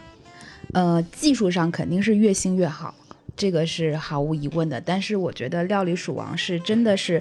呃，《料理鼠王》也好，《超人总动员》的前传也好，包括说他的《海底总动员》也好，我觉得这三部片子它都非常好的达到了一个动画电影的一个精髓，就是它用一个天马行空的世界去讲述一个所有人类都能有共情的一个故事。哦因为如果一个动画电影它就是用真实的世界去讲真实的故事的话，我觉得这个不配被称作一部动画电影，你拿就没有 DV 必要了。你拿 DV 去拍就好了，为什么要花时间做这个这么高成本，然后花钱消耗人的人力的一件事情？所以他都做到了，用一个就是《料理鼠王》，我觉得它最精彩的地方就是他用的那个故事，就是人和老鼠的矛盾，是一个呃从三岁的小孩到七十岁七十岁的老人都能理解的一个逻辑。对，从宋老师到孔老师都可以看 得懂。就是就是你不需要解释，大家就能知道这个矛盾点是什么。但是这只老鼠却想要当厨师，并且要当一个，它竟然是一只天赋异禀的老鼠，而且你可以理解一个老鼠，它可以分辨那个食物是有毒没有毒。它所有的世界，它在一个虚构的世界，让你觉得所有的逻辑都特别合逻辑。然后这个是我觉得它这个故事做的特别好的地方。就是一当个然嗯梦想和家庭的冲突，对，然后当然从呃所有的细节上来说，我们说美术啊。镜头啊，这些他当然都做得特别好。然后我觉得从故事上也是，他给我们，他用一只小老鼠给我们阐述了一个特别好的一个道理，就是它里边有一句台词叫做，呃，不是人人都能成为天才，但是天才可以是任何人。它对的原来的英文用的那个词是 shelf，但是中文翻译成天才这个词，作为厨师嘛。对我对觉得翻译的特别好，充满了正能量哈，对，就是他这个故事跟这个道理深呃浅，就是特别浅薄的一个道理。老鼠想要当厨师，却能引出这么好的一个背后的一个寓意，并且就是觉得，就是老鼠也能做。可以成为这个厨师，可以是一只老鼠这样的事情，所以到现在为止，我都是觉得《料理鼠王》是我心中的就是最好的一部 Pixar 的一个片子。哎，就是一个浅显易懂的正能量，老鼠的孩子不并不一定只能打洞，对吧？也不一定只能爱大米，对吧是对是对，嗯，一个浅显的正能量，就是犹如我们这个习大大领导下的这个这个中国是吗？哎，大家都可以感受到习大大领导下中国充满满满的正能量，对，让每一个这个中国人民都可以实现中国梦，对，吧让每一只中国的老鼠都有可能成为厨师，哎，哎有点这奇怪，这个吃起来也不要不太好 吧。好，哎，既然呢，刚才我们聊了很多这个第一部的故事，但是我没有看过啊，这很遗憾。我王老师看的东西比较少，王浩王王老师什么都不知道啊。王老师都是看那个日本的那个日语本的东对西，对那前作对，都得往前看，是对吧嗯是是是是，特别熟都，没错没错，所以台词都会背呢。哎嗨，台词都是日语的，对吧？ 对对嗯。对，然后呢，我我其实还挺想问一些问题的哈。哎，又到了喜闻乐见的这个王老师懵逼环哎，节，没错，王老师懵逼，只能提问环节，没对吧？错，所以我想问的第一个问题就是说呢，他们在这个呃救了一个老太太。就是从直升飞机里面救了一个老太太，对吧？老太太嗯对并不想过马路，然后呢，但是就是说要救她，对吧？他坐飞机，哎，就是说她最后还什么签字儿来着？就嗯没这错老太太是什么人？她好像很重要，你们谁看懂了？那个王老师说的那个救下来那个议，那是个议员，就是他其实他是整个反派计划的一部分吧。 OK，就是说他故意让这个叫什么？我们刚才说这个什么屏幕奴隶是吗？ 对， Screen 就是让这 slaver，个让这嗯个假的反派去造成了一个危机，就是让这个议员陷入一个危险中。就是议员嘛，就是我们都知道，在国内，在这个美国生活就知道是这个政治上是很有地位的，嗯就类似于于什么人大代表的感觉。哎，对吧说的漂啊亮，对对对对，对哎，这个这个特别特别好。嗯那人大代表受到了这个威胁怎么办？这个超人赶紧去救他，嗯救下来之后，哇，超人被超不超那个人大代表被超人救下来了，这个全国人民都觉得超人很 重要，对这不国籍对？都 串了。对，所以就是说他他其实就是。从这个人大代表这个这个事件上可以看出，这个反派他整体的计划就是这样的，就是我我要造成很多危机，尤其是让这些身居高位的人受到威胁，然后再让超级英雄去救他们。哦那超级英雄救了这些身居高位的人大代表之后，人大代表们就会觉得，哎，我们也需要通过一个这个提案，说超级英雄是必须合法。然后，这个你刚才说签字儿那个呢，就是这个提案，提案这个成了之后，就要在这个两会上面 啊，就是哎好嘛， 对，就是给这个常委去去通过，是不是？哦所以在那个船上进行的就是这个两会通过这个环节，嗯然后这个反哦湖派南。嘉兴的一条船上， 我哎呦我的天！ 是，然后这个反派就希望在湖南嘉兴这条船上呢，让全世界都看到超级英雄其实是国民党。哎， 对，所以这个就是整个这个这个计划，就是想证明，他就想做出一个这个假的这么一个阴谋，就是哦说这个超级英雄全部都是内奸。对嗯嗯嗯其实嗯这只是计划中的一部分。但是怎奈邪不压正啊！哎，邪不压正，对不被对我？们只有共产党才能救中国。那你瞧瞧，是哦，行，这个我明白了。哎那我第二个问题就是说啊，你看，就是孩儿他妈啊，哎这个弹力女超人，对听着跟口香糖一样啊，是就是她怎么发现这个 Screen Slaver 是个假的呢？我觉得这一块其实我自己还是很费解的，就是因为它好它像有一是块特别快速的推理，她对吧看那个就是回放，对吧？嗯对她没错看她背后有一个电视屏幕上显示出了什么东西，你们这个谁记住了？呃，他是这样子的，就是因为因为这个反派给每个超级英雄的身上都加了一个装置，就是他的理论是说，如果普通人可以看到超级英雄拯救世界的过程，普通人就会知道原来超级英雄做事情是这么不容易的。行车记录仪。没错，行车记录仪说的哎漂亮。那这个弹力女超人身上也装了一个行车记录仪，没错那么她在打这个 Screen Slaver，哎，好好累啊！她在打这个屏幕奴隶的时候呢，嗯 就是她的这个整个打她的过程被录了下来。对那她录下来的过程中，屏幕奴隶家里有一个小屏幕。哎，那个小屏幕上面显示的内容是她身上所带的行车记录仪的内容，这个逻辑你懂了吗？也就是说啊，也就是说，反派家里的东西是好人这一方装在我身上的，反派其实就是行车记录仪的创造者，没错。所以就是说，反派跟行车记录仪带创造行车记录仪的人是同一个人。哦，听懂 了吗？但是那个人不是一个假的坏人吗？那个人是假的坏人，因为他是被真的坏人控制了，所以真的坏人在他家设置了一个好像他是真的坏人的假象。 OK，哇，我的天，这一段的逻辑非常的非常的神奇。总之就是他看到了不应该在反派家的屏幕上出现的画面，于是他推导出来这个反派不是真的反派。那可以看到这个画面的只有真的反派，所以他就因此得知了真的反派是谁。但是这个电视机为什么会出现在这个假反派的家里呢？这个就是真反派的脑子 没有没有没没有没有弄好的这个问题。用死对士的话说 lazy writing，哎 说的漂亮，就是想象一下，嗯，以他的智商应该推理不出来，我们来做一个 bug 吧。 没错，就是这么回事儿。我的天， 王老师说的非常的准确，嗯，好，那这个终于这个解明白释了的还清楚吗？这个非常清楚，又再次黑了他一把，对吧？哎是是是，那我再问一下第三个问题、啊，哎，嗯就是他那个大发明家啊那个老太太，就为什么他就是控管不了这个小孩儿，这个 Jackie Jackie Jackie Jack，就得 Jackie Jackie 老师， 就得把他送到老太太那儿去呢？其实这个是就是所有的超级英雄当中的一个特别重要的角色，就是一个科技达人，哦比如黑豹的妹妹，对吧？比如那个 Jarvis，对吧？比如说蝙蝠侠的什么阿福哎 Alfred，是吧？对对对哎所以他呢，其实是专门给各种各样的超级英雄设计他们的衣服的。就是其实，在第一部当中已经完全展示过了，就是他们一家人，你想这么多超能力，然后女儿可以隐形，对吧？哎，他就设计一个衣服可以跟着隐形。哦那弹力女超人她可以伸缩，哎，她设计个衣服就怎么拉伸都不坏，厉害对了，吧？那比如说像小孩儿跑得这么快，嗯然后他那个就是超级防摩擦，对对对哦，不会齐活，哎，不会起厉害火，了对对对，所以呢，它相当于就是一个兼艺术与科技、智慧于一体的这样的一个形象，所以它是一个典型的超人的一个帮手。斯坦李，就可以解决任何问题是吧？对，就是很相当于怎么说呢，就是一个 bug 的存在。啊，没错对对对，就是故事编不下去了，咱把他请过来吧，是 吧？就是这样。嗯又他是他的那个设定，他叫伊夫人，就是因为他他的代号刚好是 E，就是英文字母 E， OK 然后中文的翻译就很顺很顺手的把它翻译成了衣服的衣衣夫人哦，因为他刚好是做衣服装设计的。好，他在第一部里面的这个背景设定呢，就是当超级英雄都非法了之后，他开始给超级模特设计衣服。我的天，对，所以就是他也出演过这个我们之前聊过的一部电影，叫做这个巴罗汉是吗？也是一个服装设计师好嘛，没有，这是我瞎扯的啊。 我的天，跟真的一样。对对对，我差点就信了。是是是，然后有一个很好玩的事情，就是这个伊夫人的配音是导演本人，哦，对，是导演本人是个男的，配了一个这个中老年女性的声音，怎么可能呢？啊，就是变声器是吧？应该就是他这个天赋异禀吧？我还以为是变声器，就就跟那个吃鸡里面那些跟你说小哥哥小哥哥，其实都是这个啊，是吗？是？吧？都是对萌萌汉子，可能都是啊王老师都被骗过多少次了？啊，没有没 王有，老师经验丰富，啊真的。王老师就是那个萌汉子，哎，萌汉子像话吗在吃鸡的战场上面到处喊人家小哥哥。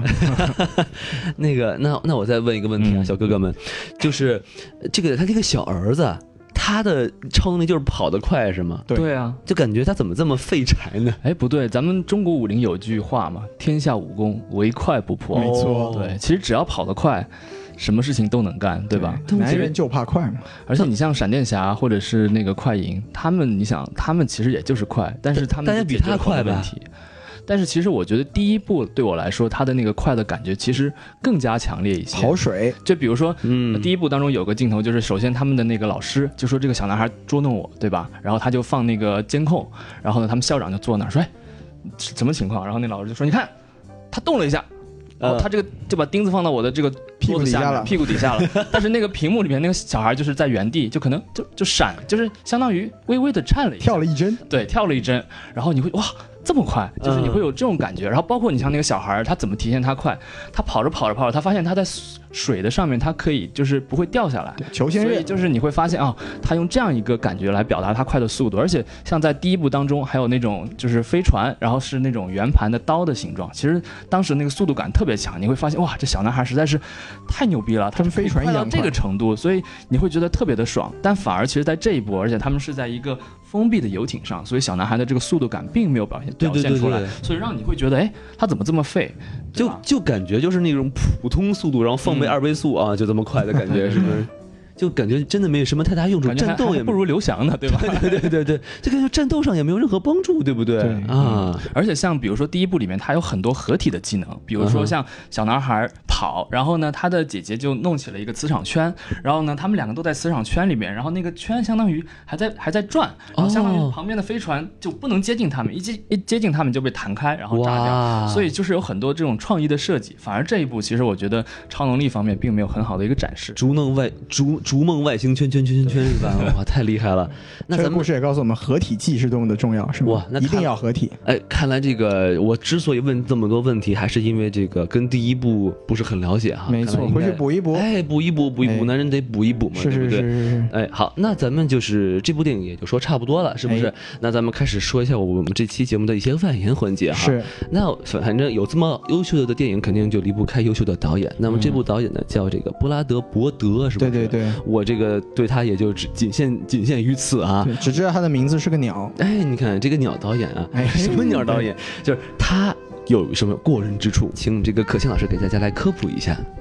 OK，呃、b r a d Bird 其实他是在 John Lasseter 创立皮克斯的时候，五虎将之中的其中一员。哇，就是最早的时候，早年的 Pixar 立足于业界的呃片子，几乎都是出自这五位大师之手。第然一后是关羽 吗？不是，第一是吧刘备，哦，刘备，刘 备。哎，刘备在五虎将中 吗？好像感觉不是很对。没事儿没事儿对，不要在这些细节，请可倩老师继续讲。嗯继续继续。啊然后呃他的片子就是像早年的像大家看到的《Incredibles》，还有那个呃《料理鼠王》，都是出自呃 Brad Bird 之手。然后他也是一个非常厉害的一个 story。呃、s t o r y artist，然后他更厉害的一点是，我觉得他是少有的动画导演转型成实拍剧情的导演成功的案例。呃，像他这种是完全从动画的背景转型的，对，然后他包括指导了那个《Mission Impossible》的那个第四部，第四部，对，哇口碑非常的好。很对精彩，很精彩而且他不仅是指导过 Pixar 的这个 3D 动画，他也指导过一部二维动画叫《钢铁巨人》，那是那他的部片子处女作，是那部吧？片子非常的惊艳，就是我当时看的时候，那部片子也是拿了非常多的奖，然后也是一个类似于一个外星来的一个生物的一个故事。其实总体来看，它所有的电影的话，其实它一直都保持了高水准的发挥。我觉得相对来说，以它的水准来说，这一部片子在剧情上的一些失败，反而是它比较少见的失手的一部片子。是但是怎么说呢？导演总是有失手的时候嘛。张艺谋也拍过《三枪》，对吧？张艺谋还拍过《长城》呢。 十面埋伏呢？哎，哎就是对了，我补充一句，像那个刚刚可倩说的《钢铁巨人》，其实就是《头号玩家》里面就是那个你知道吗？他的好朋友操纵的那个 H，机器人，对 H 最后变身成了那个钢铁巨人。斯皮尔伯格都向这个伯德导演致敬，可见伯德导演在这个行业的地位是多高的。厉害对了，厉害了。但是当时这个故事是那个斯皮尔伯格本来想拿奥特曼的版权，但是因为没有没有拿到，但才选择了这个钢铁巨人。当然，输给奥特曼并没有什么丢人的事情，对 不对？奥特曼的版权实在是太难拿了，对对对因为对要会日语的王老师才能拿得下来。 so 就是嗯就是对对是吧对，嗯嗯我们继续把话筒交给可倩老师。嗯是对，然后我是觉得他一直在这个想象力上一直都是非常的高人一等，他的这个天马行空的这个世界，包括说他对所有的商业电影的这个掌控力非常的高，哎所以呃。即使这部片子有一些小小的，就是感觉没有他之前的那些作品那么惊艳，但是我觉得他依然保持了他的高水准发是挥。嗯，嗯，可见真是一个持久的大师，我只能这么说那。这位大师他得过什么大奖呢？他执导的片子像《料理鼠王》，然后《Incredible》s 这些都是应该是当年的奥斯卡的最佳哎对动画是的长是的片。哦，第一部也得过那个奥斯卡奖。，对，哇零四年的时对候，对，因为一般来说，Pixar 出品奥斯卡无疑，就是他是不是一直蝉联这个最佳动画呢前两年有两年是迪士尼呃？OK 迪士 OK。尼的那个《Big Hero Six》哎，等一下，我可能不不太懂啊，超能陆战队四，就是那对嗯个呃 Pixar 并不是属于迪士尼的是吗？它是迪士尼收购的，但是它完全哦保留了自己的原呃原始的整个公司的运作和自己的风格。就是说他得了迪士呃那个奥斯卡奖的话，迪士尼也会很失望，是不是？啊，为什么？还是说其实也无嗯所谓迪？士尼其实从赚钱和赚名声的角度，谁赢都无所谓 OK，OK 反正都是自己的公司。原来是只这是样说，王老师显然没有听去年的这个《寻梦环游记》的节目。哎，你不是一起录的吗？我我我我装的，我装的好吧？ 好，装的漂亮。哎，可以可以可以。那好，那咱们这个导演咱们就说差不多了。嗯，对，那行，那咱们既然请到了一个正牌的这个动画导演，我们就不得不得就是像需要你给我们大家来科普一下这个动画方面的一些知识啊。那我们几位老师有没有想什么问什么问题给可对，羡老师？其实我是想就刚刚的那个一个咱们讨论的东西，想进行一个补充，就是好的，作为动画导演，然后他和普通导演之间最大的区别是什么？其哎实刚刚可羡老师也讲到了，就是动画导演还要兼顾就是演演技员这方面哎的这个东西，这让我其实是真的是出出乎我的意外的，所以我想再全面的了解一下，就是这两个职能当中有什么很大的区别？对， 呃，我自己觉得最大的区别是制作流程、制作流程上的区别。嗯因为如果说表演这件事情的话，其实很多呃导演都对表演是非常的呃厉害，不能说他们本人是演员，但是肯定是非常的，就是我觉得一个片子里边最核心的两件事情，亘古不变的就是故事和表演，对就是只有这两个东西是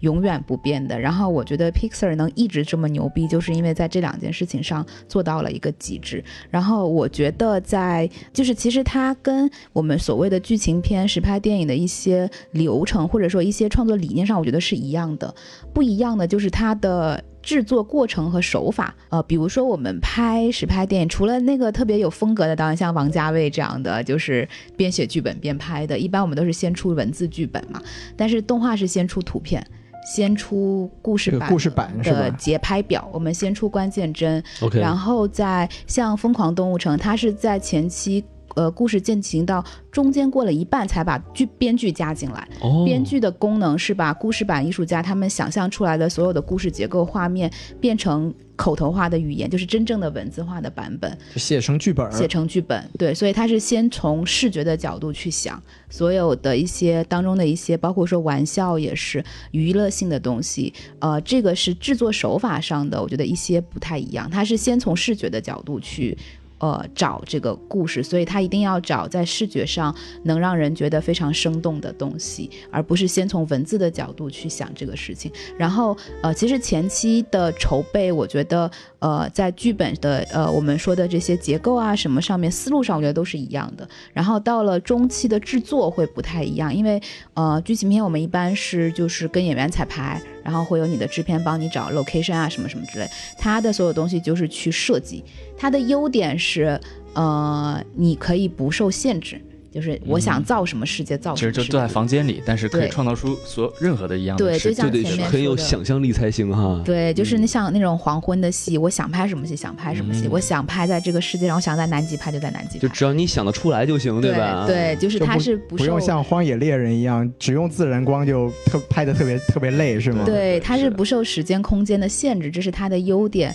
同时，它的缺点是因为它的制作时周期很漫长，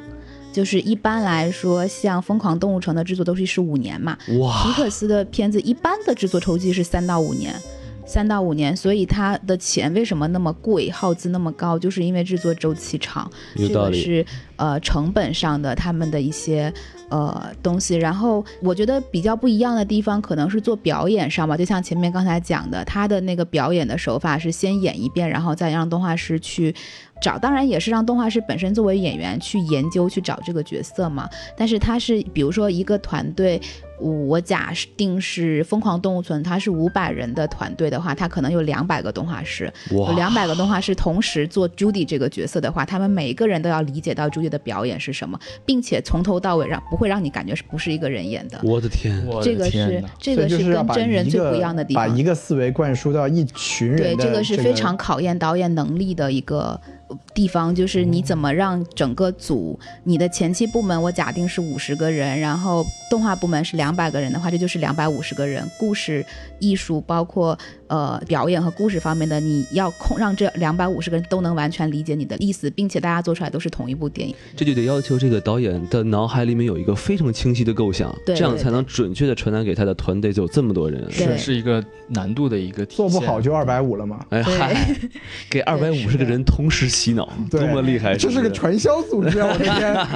对，而且这二百五十个人演出来的感觉得是同一个人。我的天啊呐，环太平洋的感觉是吧？二百五十个人同时控制一个东西，对不这个对意？思。对、啊哈对，嗯所以他对导演的素质要求非常非常的高，所以呃，其实其实我觉得中国电影还是出了很多不错的独立电影，或者哦说其他的一些东西。但是其实你纵观中国的历史，很难有看到有很不错的动画电影，嗯因为它包括说这个星球上，也就是你看电影这么多年，但是很好的动画电影其实非常少。Pixar 创造的已经是一个极致的一个数量，对对可能对人类好的动画电影他们占了一半了。所以他们的这个前期的五虎将真的是就是天才中的天才能做的这个事情，所以看很多呃，如果看国内的很多片子的话，就会有这种不知道这些角色在演什么的感觉。嗯，就就是是哎可倩老师，你能不能再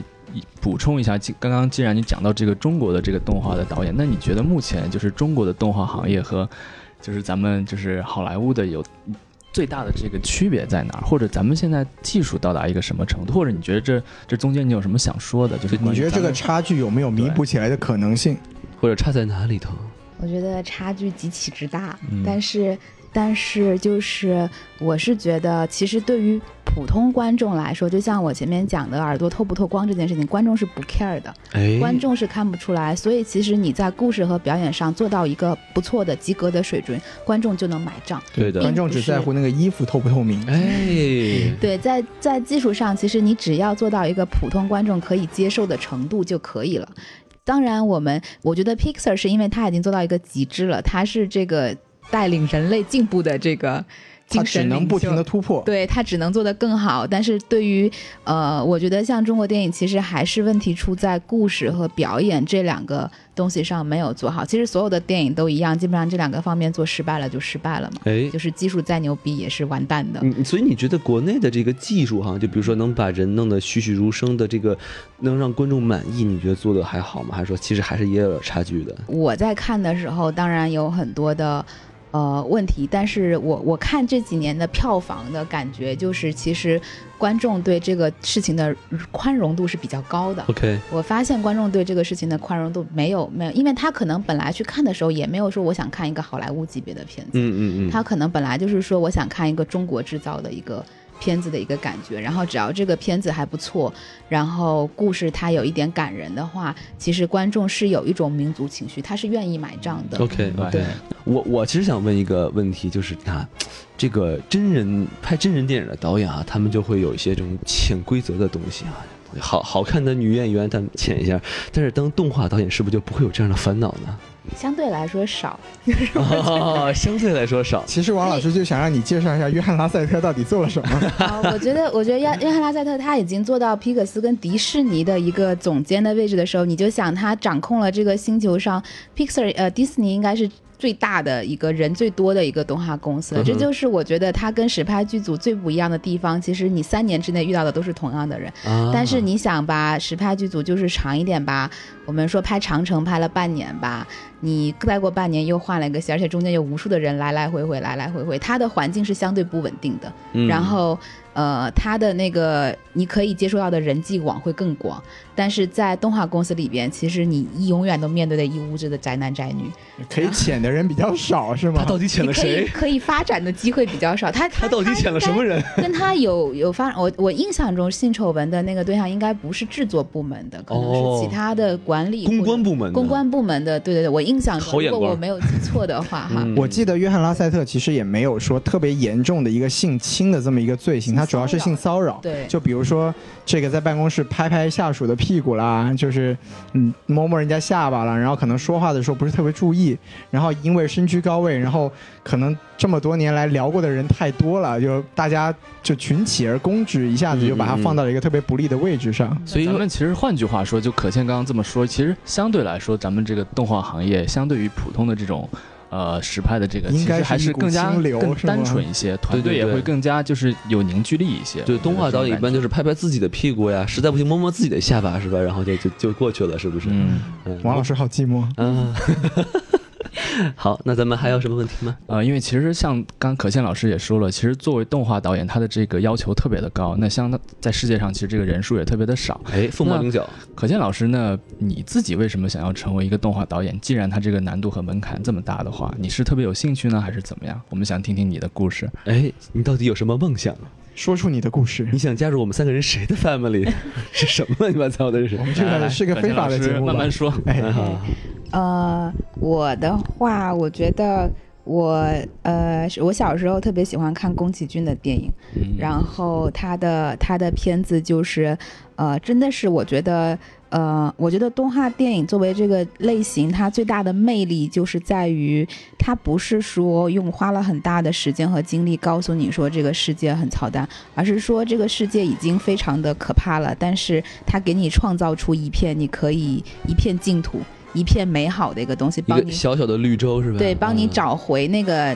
童真的那个部分。这是我觉得当时在小时候在看宫崎骏的片子，包括说后来一直看的时候，我就觉得特别牛逼的一个一个地方。你小时候就知道这个世界很操蛋了是吗？小时候小时候不知道，哦，这但样是子。不停反复的看的时候才知道。哦，原来这样啊！好的可见老，师这个这个追求梦想的这个原因非常的黑暗。没啊有，这是很现实的。嗯来，继续继续继续继对，续，啊然后我自己的话，我觉得因为我小时候就是画画的，然后就非常的喜欢，从小就非常喜欢画画，然后喜欢写东西，然后呃后来就是想要做电影，然后就是呃来美国读书了，然后在美国这边学习，刚好我大学的一个很重要的一个导师，他就是之前就是制作《超人总动员》的，哦，这么牛逼，对他做过呃《Ratatouille》就《料理鼠王》，他之前是 Pixar 的员工嘛，因为我们学校的老师全部是以前业界的那个行业里的人嘛。能再问一下你们的学校的大名是？啊我们学校是一个非常小的一个艺术学院，叫 Ringling College of Art and Design，基本上只有学动画的人知道。想成为艺术导演，请加入 Railing College。对我们现在对我们这个什么电台也开始接收这个留学中介的这 个这个广告没错投没错投因放为啊是这，样的，我简单说一下，因为像美国，其实国内其实大家对于大学有个误解，觉得一个综合性的大学其实还是好的学没校，错。但其实美美国有特别多的这种文理学校啊，没或错者是专业性特别强的学校，他们在业界其实是名声或者是他们这个声誉特别的好。对，比如所以麻省理工学院其实就不是一个综合性大学嘛。没错没错对，嗯所以我就简单说一下，来，对，然后我觉得是，就是动画电影它其实是一个选择，而不是说，就是你在想做你想做的故事的时候，你想要用什么，呃方式去选做你的表达，这个是我觉得是一个选择。就像呃，Wells Anderson 也做了。就是布达佩斯大饭店，但是他也做了今年新出的《犬之岛》嘛，哎其实延续了他一贯的风格，只是说呃，包括说他前作做过那个呃那个 Fox 那个片子，也是一部了动不起的狐狸爸爸，对对，那个定格动画，其实你可以看到它在，它是根据故事来选择我用什么形式去做，一种载体。对，它是根据我的故事去选择一种载体，所以我我是觉得我更欣赏他这样子的。呃，导演作为呃一个导演去创作时候的一个选择，包括说蒂姆·波顿也是，我为什么用这样的风格，为什么用这个载体去讲我的故事，所以这也是我觉得在后来的呃学习中学到的。呃，这个我也是觉得一个电影非常重要的一个点，就是你为什么用这样的载体、用这样的类型也好，去讲这样的一个故事。就像我觉得，如果你只是为了画面好看，那画画拍照就好了，为什么要拍成电影？竟然是要做电影，如果是要做动画电影，就一定要有它一个。呃，它符合这个载体的一个核心的一个东西，所以这一点我觉得是在美国的电影呃动画电影公司，他们把这个事情做到了极致，这也是我觉得他们能一直保持一个一种非常超越的一种状态的一个呃很大的一个点。但是这个点，我自己感觉我在中国的时候，从来没有人 care 这个。这一个点，大家会觉得说，我有一个故事，我想讲，那我用什么我能做到的方式是什么？那我选我能做到的方式，而不是像美国这边，我有一个有一个好的点，我用最好的方式，哪个是最好的方式，我来讲它。所以这个也是我觉得，呃，我也是在学习之中的一个一个部分，就是一个好的故事遇到一个好的载体。然后我是觉得做动画电影这个事情，就是先取决于，呃，它是不是讲这个故事最好的一个载体。有道理。对，所以可宪老师在努力的成为一种载体。没哎有，，其实说白了就是追求卓越，成功自然会追上你。对吧？哇 我，靠，这成了鸡汤电台吗？我的天，对呀，不行不行不行，啊这个调性不是很对啊！我的车都开不起来了， 就我是不靠！好意思开了都。对呀这这这我感动了，就湿了，真对的。哇塞，你是被李开复附体了吗？还是怎么回事？这么多鸡汤。嗯这还，J.K. 不生 J.K. 老病师了今天主要是湿了，对嗯，对对是对对是对是，，嗯，反正我我大概感觉上就是说，像像您这这种导演的话，就是或者不能说是导演吧，应该说的是电影制作上的来说的艺话，就术家，呃，就是要想清楚，就是我这个电影用什么载体好，然后我再去选择哦，我再聘一个动画导演，或没者错还是一个正就其他那种导演，吧？是是是 OK 啊，因为刚才这个可倩老师提到了宫崎骏嘛，那其实说实话，宫崎骏的这个电影风格和我们好莱坞习惯的这种动画的电影风格是非常不一样的。其实我们最后来一个简单一点的问题，就轻松一点的问题，我就希希望这个可倩老师作为这个专业的业内人士，能不能为我们推荐一些就是各种不同风格的一个动画电影？就是你心中有没有一个排行榜？比如说像日本的宫崎骏那种风格的，像美国迪士尼皮克斯的风格的，还有包括像前几年有一些欧洲的一些动画电影啊，都是很有很有风格，也很出色的。能不能给我们推荐一些，让我们这些门外汉也去补补课什么的？哎，在在我的心里，我觉得我是对这个事情不以风格来分的，我是哦以、我心中只有两种好的跟差的，说得漂亮哇，二分法很厉害，就是只有两种，就不存在大家说的是这个风格它适合这个市场或者是怎么样。我觉得只有两种东西，就是好的跟差的。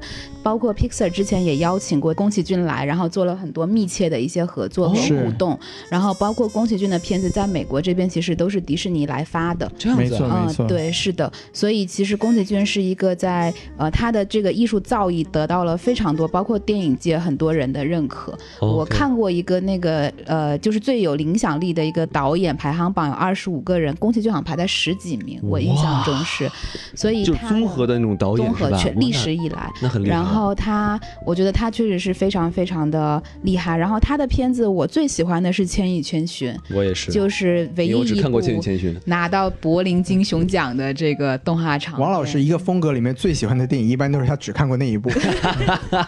这个电影很好啊，这个电影说你不要吃太多会被杀的，对 不对？说的漂亮，是吧让我就得减肥啊，我得是不是 啊？对对所以王老师现在身材非常的好。嗯，你瞧瞧，啊然后第二部我觉得是《幽灵公主》，是宫崎骏的另外一部，我觉得巅峰之作，这是他我最喜欢的两部片子。但是基本上他所有的片子我都非常的喜欢。对只可惜迪士尼没有把幽灵公主加到公主宇宙里头， 是吧？嗯对，然后呃，除了宫崎骏以外，我当时就是在我心中我最喜欢的一个日本动画导演是金敏，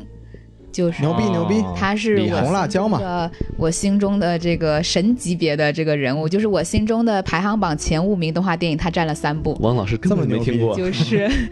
《千年女哦优》千千年年女千优年女优，对哎特别厉害。嗯，对，王老师听到这个。个词儿，整个人得看一下非常精神了起来。千年就的是我觉女得优，非常好看这部片子，就是它真的是就是在剪辑上做到达到了一个顶峰。然后呃，第二部是《红辣椒》，就是诺兰的《盗梦空间》，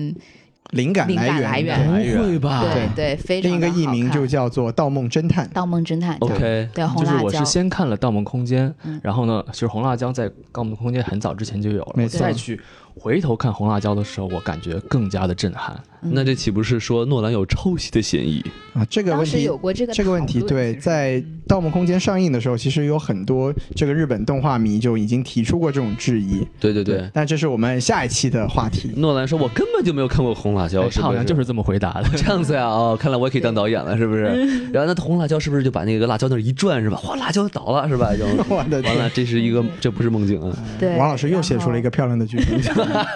转辣椒是是是，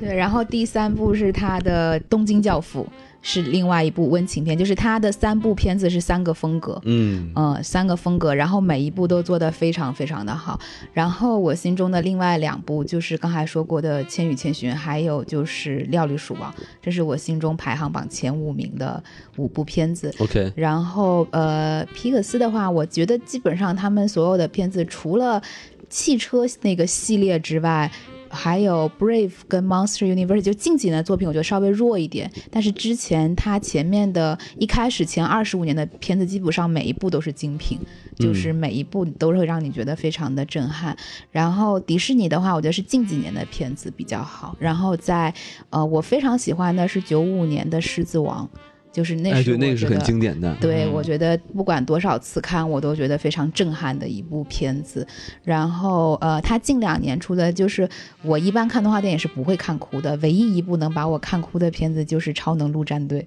哦，就是这是大我白的唯对一一部把我看哭了的片子。基本上像《寻梦环游记》这种片子，我都是看完不会哭的。我都看哭了。 王老师被鄙视了一 波，哦对啊我呀、是一个看电影不太容易，就是看动画电影基本上哭不出来的一个人，但是都在那看一部技是术我是觉得吗？也不是，就是，嗯，我还是觉得美好的部分比较多，就不那么容易哭。然后那一部是我觉得唯一一部我哭的片子。然后另外，我觉得他们做到一个，就是我当时看完之后，我觉得非常震撼的片子，就是《疯狂动动物城》，就是我当时觉得 Zootopia，对他们真的是用这个载体，用这个载体这么简单易懂的一个矛盾，讲了一个人类种族歧视这么大的一个社会对议题，同时还黑。黑了一下 DMV，这个非常的厉害，不对？嗯我觉得得这个片子真的是做得非常好。然后欧洲那边的话，有爱尔兰的，呃，有几个片子，就是《海洋之歌》，还有《凯尔金的秘密》，都哇嗯是非常风格化的。然后我也觉得是非常好看的片子。对，感觉今天王老师要补半个月了。对对对对对，其实我们既然说到了这个日本的它很多的一些瑰宝嘛，对不对？其实我挺想问一个比较就是轻松的问题啊，就是我觉得，呃，可倩老师应该对日本的动画电影应该看了不少，对不对？那对于他那些动画片儿，就比如说像类似于我就说比较俗的那种啊，像什么什么海贼王啊这样的东西，你有没有会有去看一看啊，会不会有一些灵感之类的？还是其实你并不是很关注这些？我小时候看，哦，小时候就是看。就是上中学都还在看。然后当你发现现了这个世界很操蛋，你就不看了是吧也不是啊，我觉得就是后来就没有时间追那么多剧了。 ？OK OK，原来是读这书样的。时候比较闲，就现在还是就主要还是看电影这方面的东西是吧？对 OK，嗯对你是的，但是呃，他们的小说，反正小时候看的时候，我就觉得非常好看，而且他嗯嗯们的想法非常的有意思。 OK，对，关于这个可倩老师的这个片单啊，这个一定要加入我们的粉丝群，我们会在这个粉丝群里面跟大家分享啊。没错，我们应该会邀请我们的这个可倩老师来加入我们的粉丝群，必须的然后跟大必须家的嗯分享更多的知识。对，好哎，我们的这个微信公众号是什么呀？哎，呃，反正我们这个节目即将达到尾声啊，我们就要厉说害了出我们的微信公众号 S M F M 二零一六， S M F M 二零一六， S M F M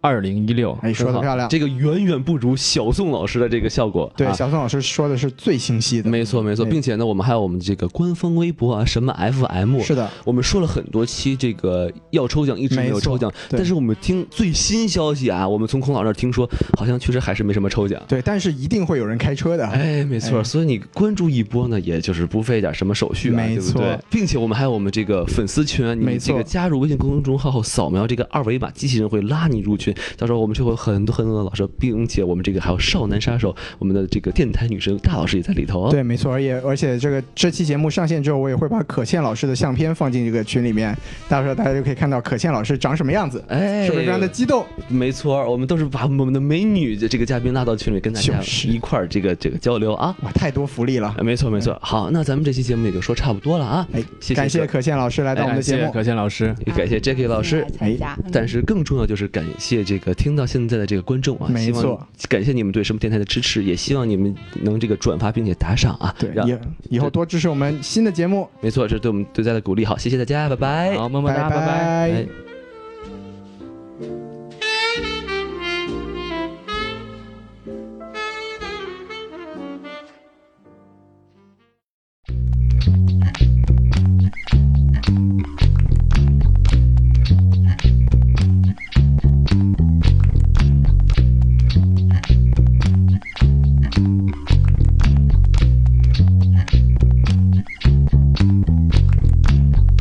没有人 better than me，为什么你觉得 better than me？Say who？没有人 better than me，为什么你觉得 better than me？Say who？没有人 better than me，为什么你觉得 better than me？Say who？没有人 better than me，虚伪的诋毁都不用在意。Say who？没有人 better than me，不管谁在我面前，我都淡定。Say 我鹤立鸡群的淡定，看这些个飞了天给的反应，说我不够 trap，不够流行，不够 turn up，不得人。生活留影酒精。你算不算说唱歌手？没得勾芡雷鬼，别是偷袭。现啊在听好，我的状态不止一种，二十五才斑斓。老子写的歌词，而你们正描绘贪婪。前现实跟我写本书，你只够写个专栏。翻盘到底，为了下一代能翻盘。下一代肯定会说上我是个 badass，四样紧凑，从来不会自由散漫。嘲笑被剧上的道路，而帮我翻到直面我的冲击，所有 rapper 全都只能感叹。没有人 better than me，为什么你觉得 better than me？Say who？没有人 better than me，为什么你觉得 better than me？Say who？没有人 better than me，为什么你觉得 better than me？Say who？没有人 better than me，虚伪的诋毁都不用在意。Say who？没有人，没有人，怎么没有人？怎么没有人？没有人，没有人，怎么没有人？怎么没有人？没有人，没有人，怎么没有人？没有人，没有人，没有人，怎么没有人？从不是球场上大呼小叫那一个，却比人和人都要坚韧。直到我亲手杀死比赛的那一刻，也不用逆来认可我的天分。总有人喜欢指手画脚，当然不乏更多路子躲在背后放肆奔。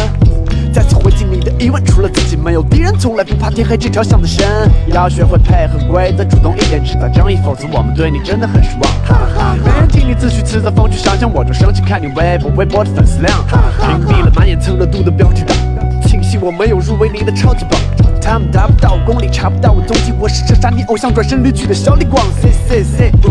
没有人 better than me。I say nobody nobody better than me。兄弟，配得上拥有胜利，必须承受起所有非议和攻击。Say 呜，没有人 better than me，都是自命不凡的一群庸医。Say 呜，没有人 better than me，别让傲慢来自无知和空虚。 They call me Sideman Sideman，But I'm a right one，帮你把脑子拿去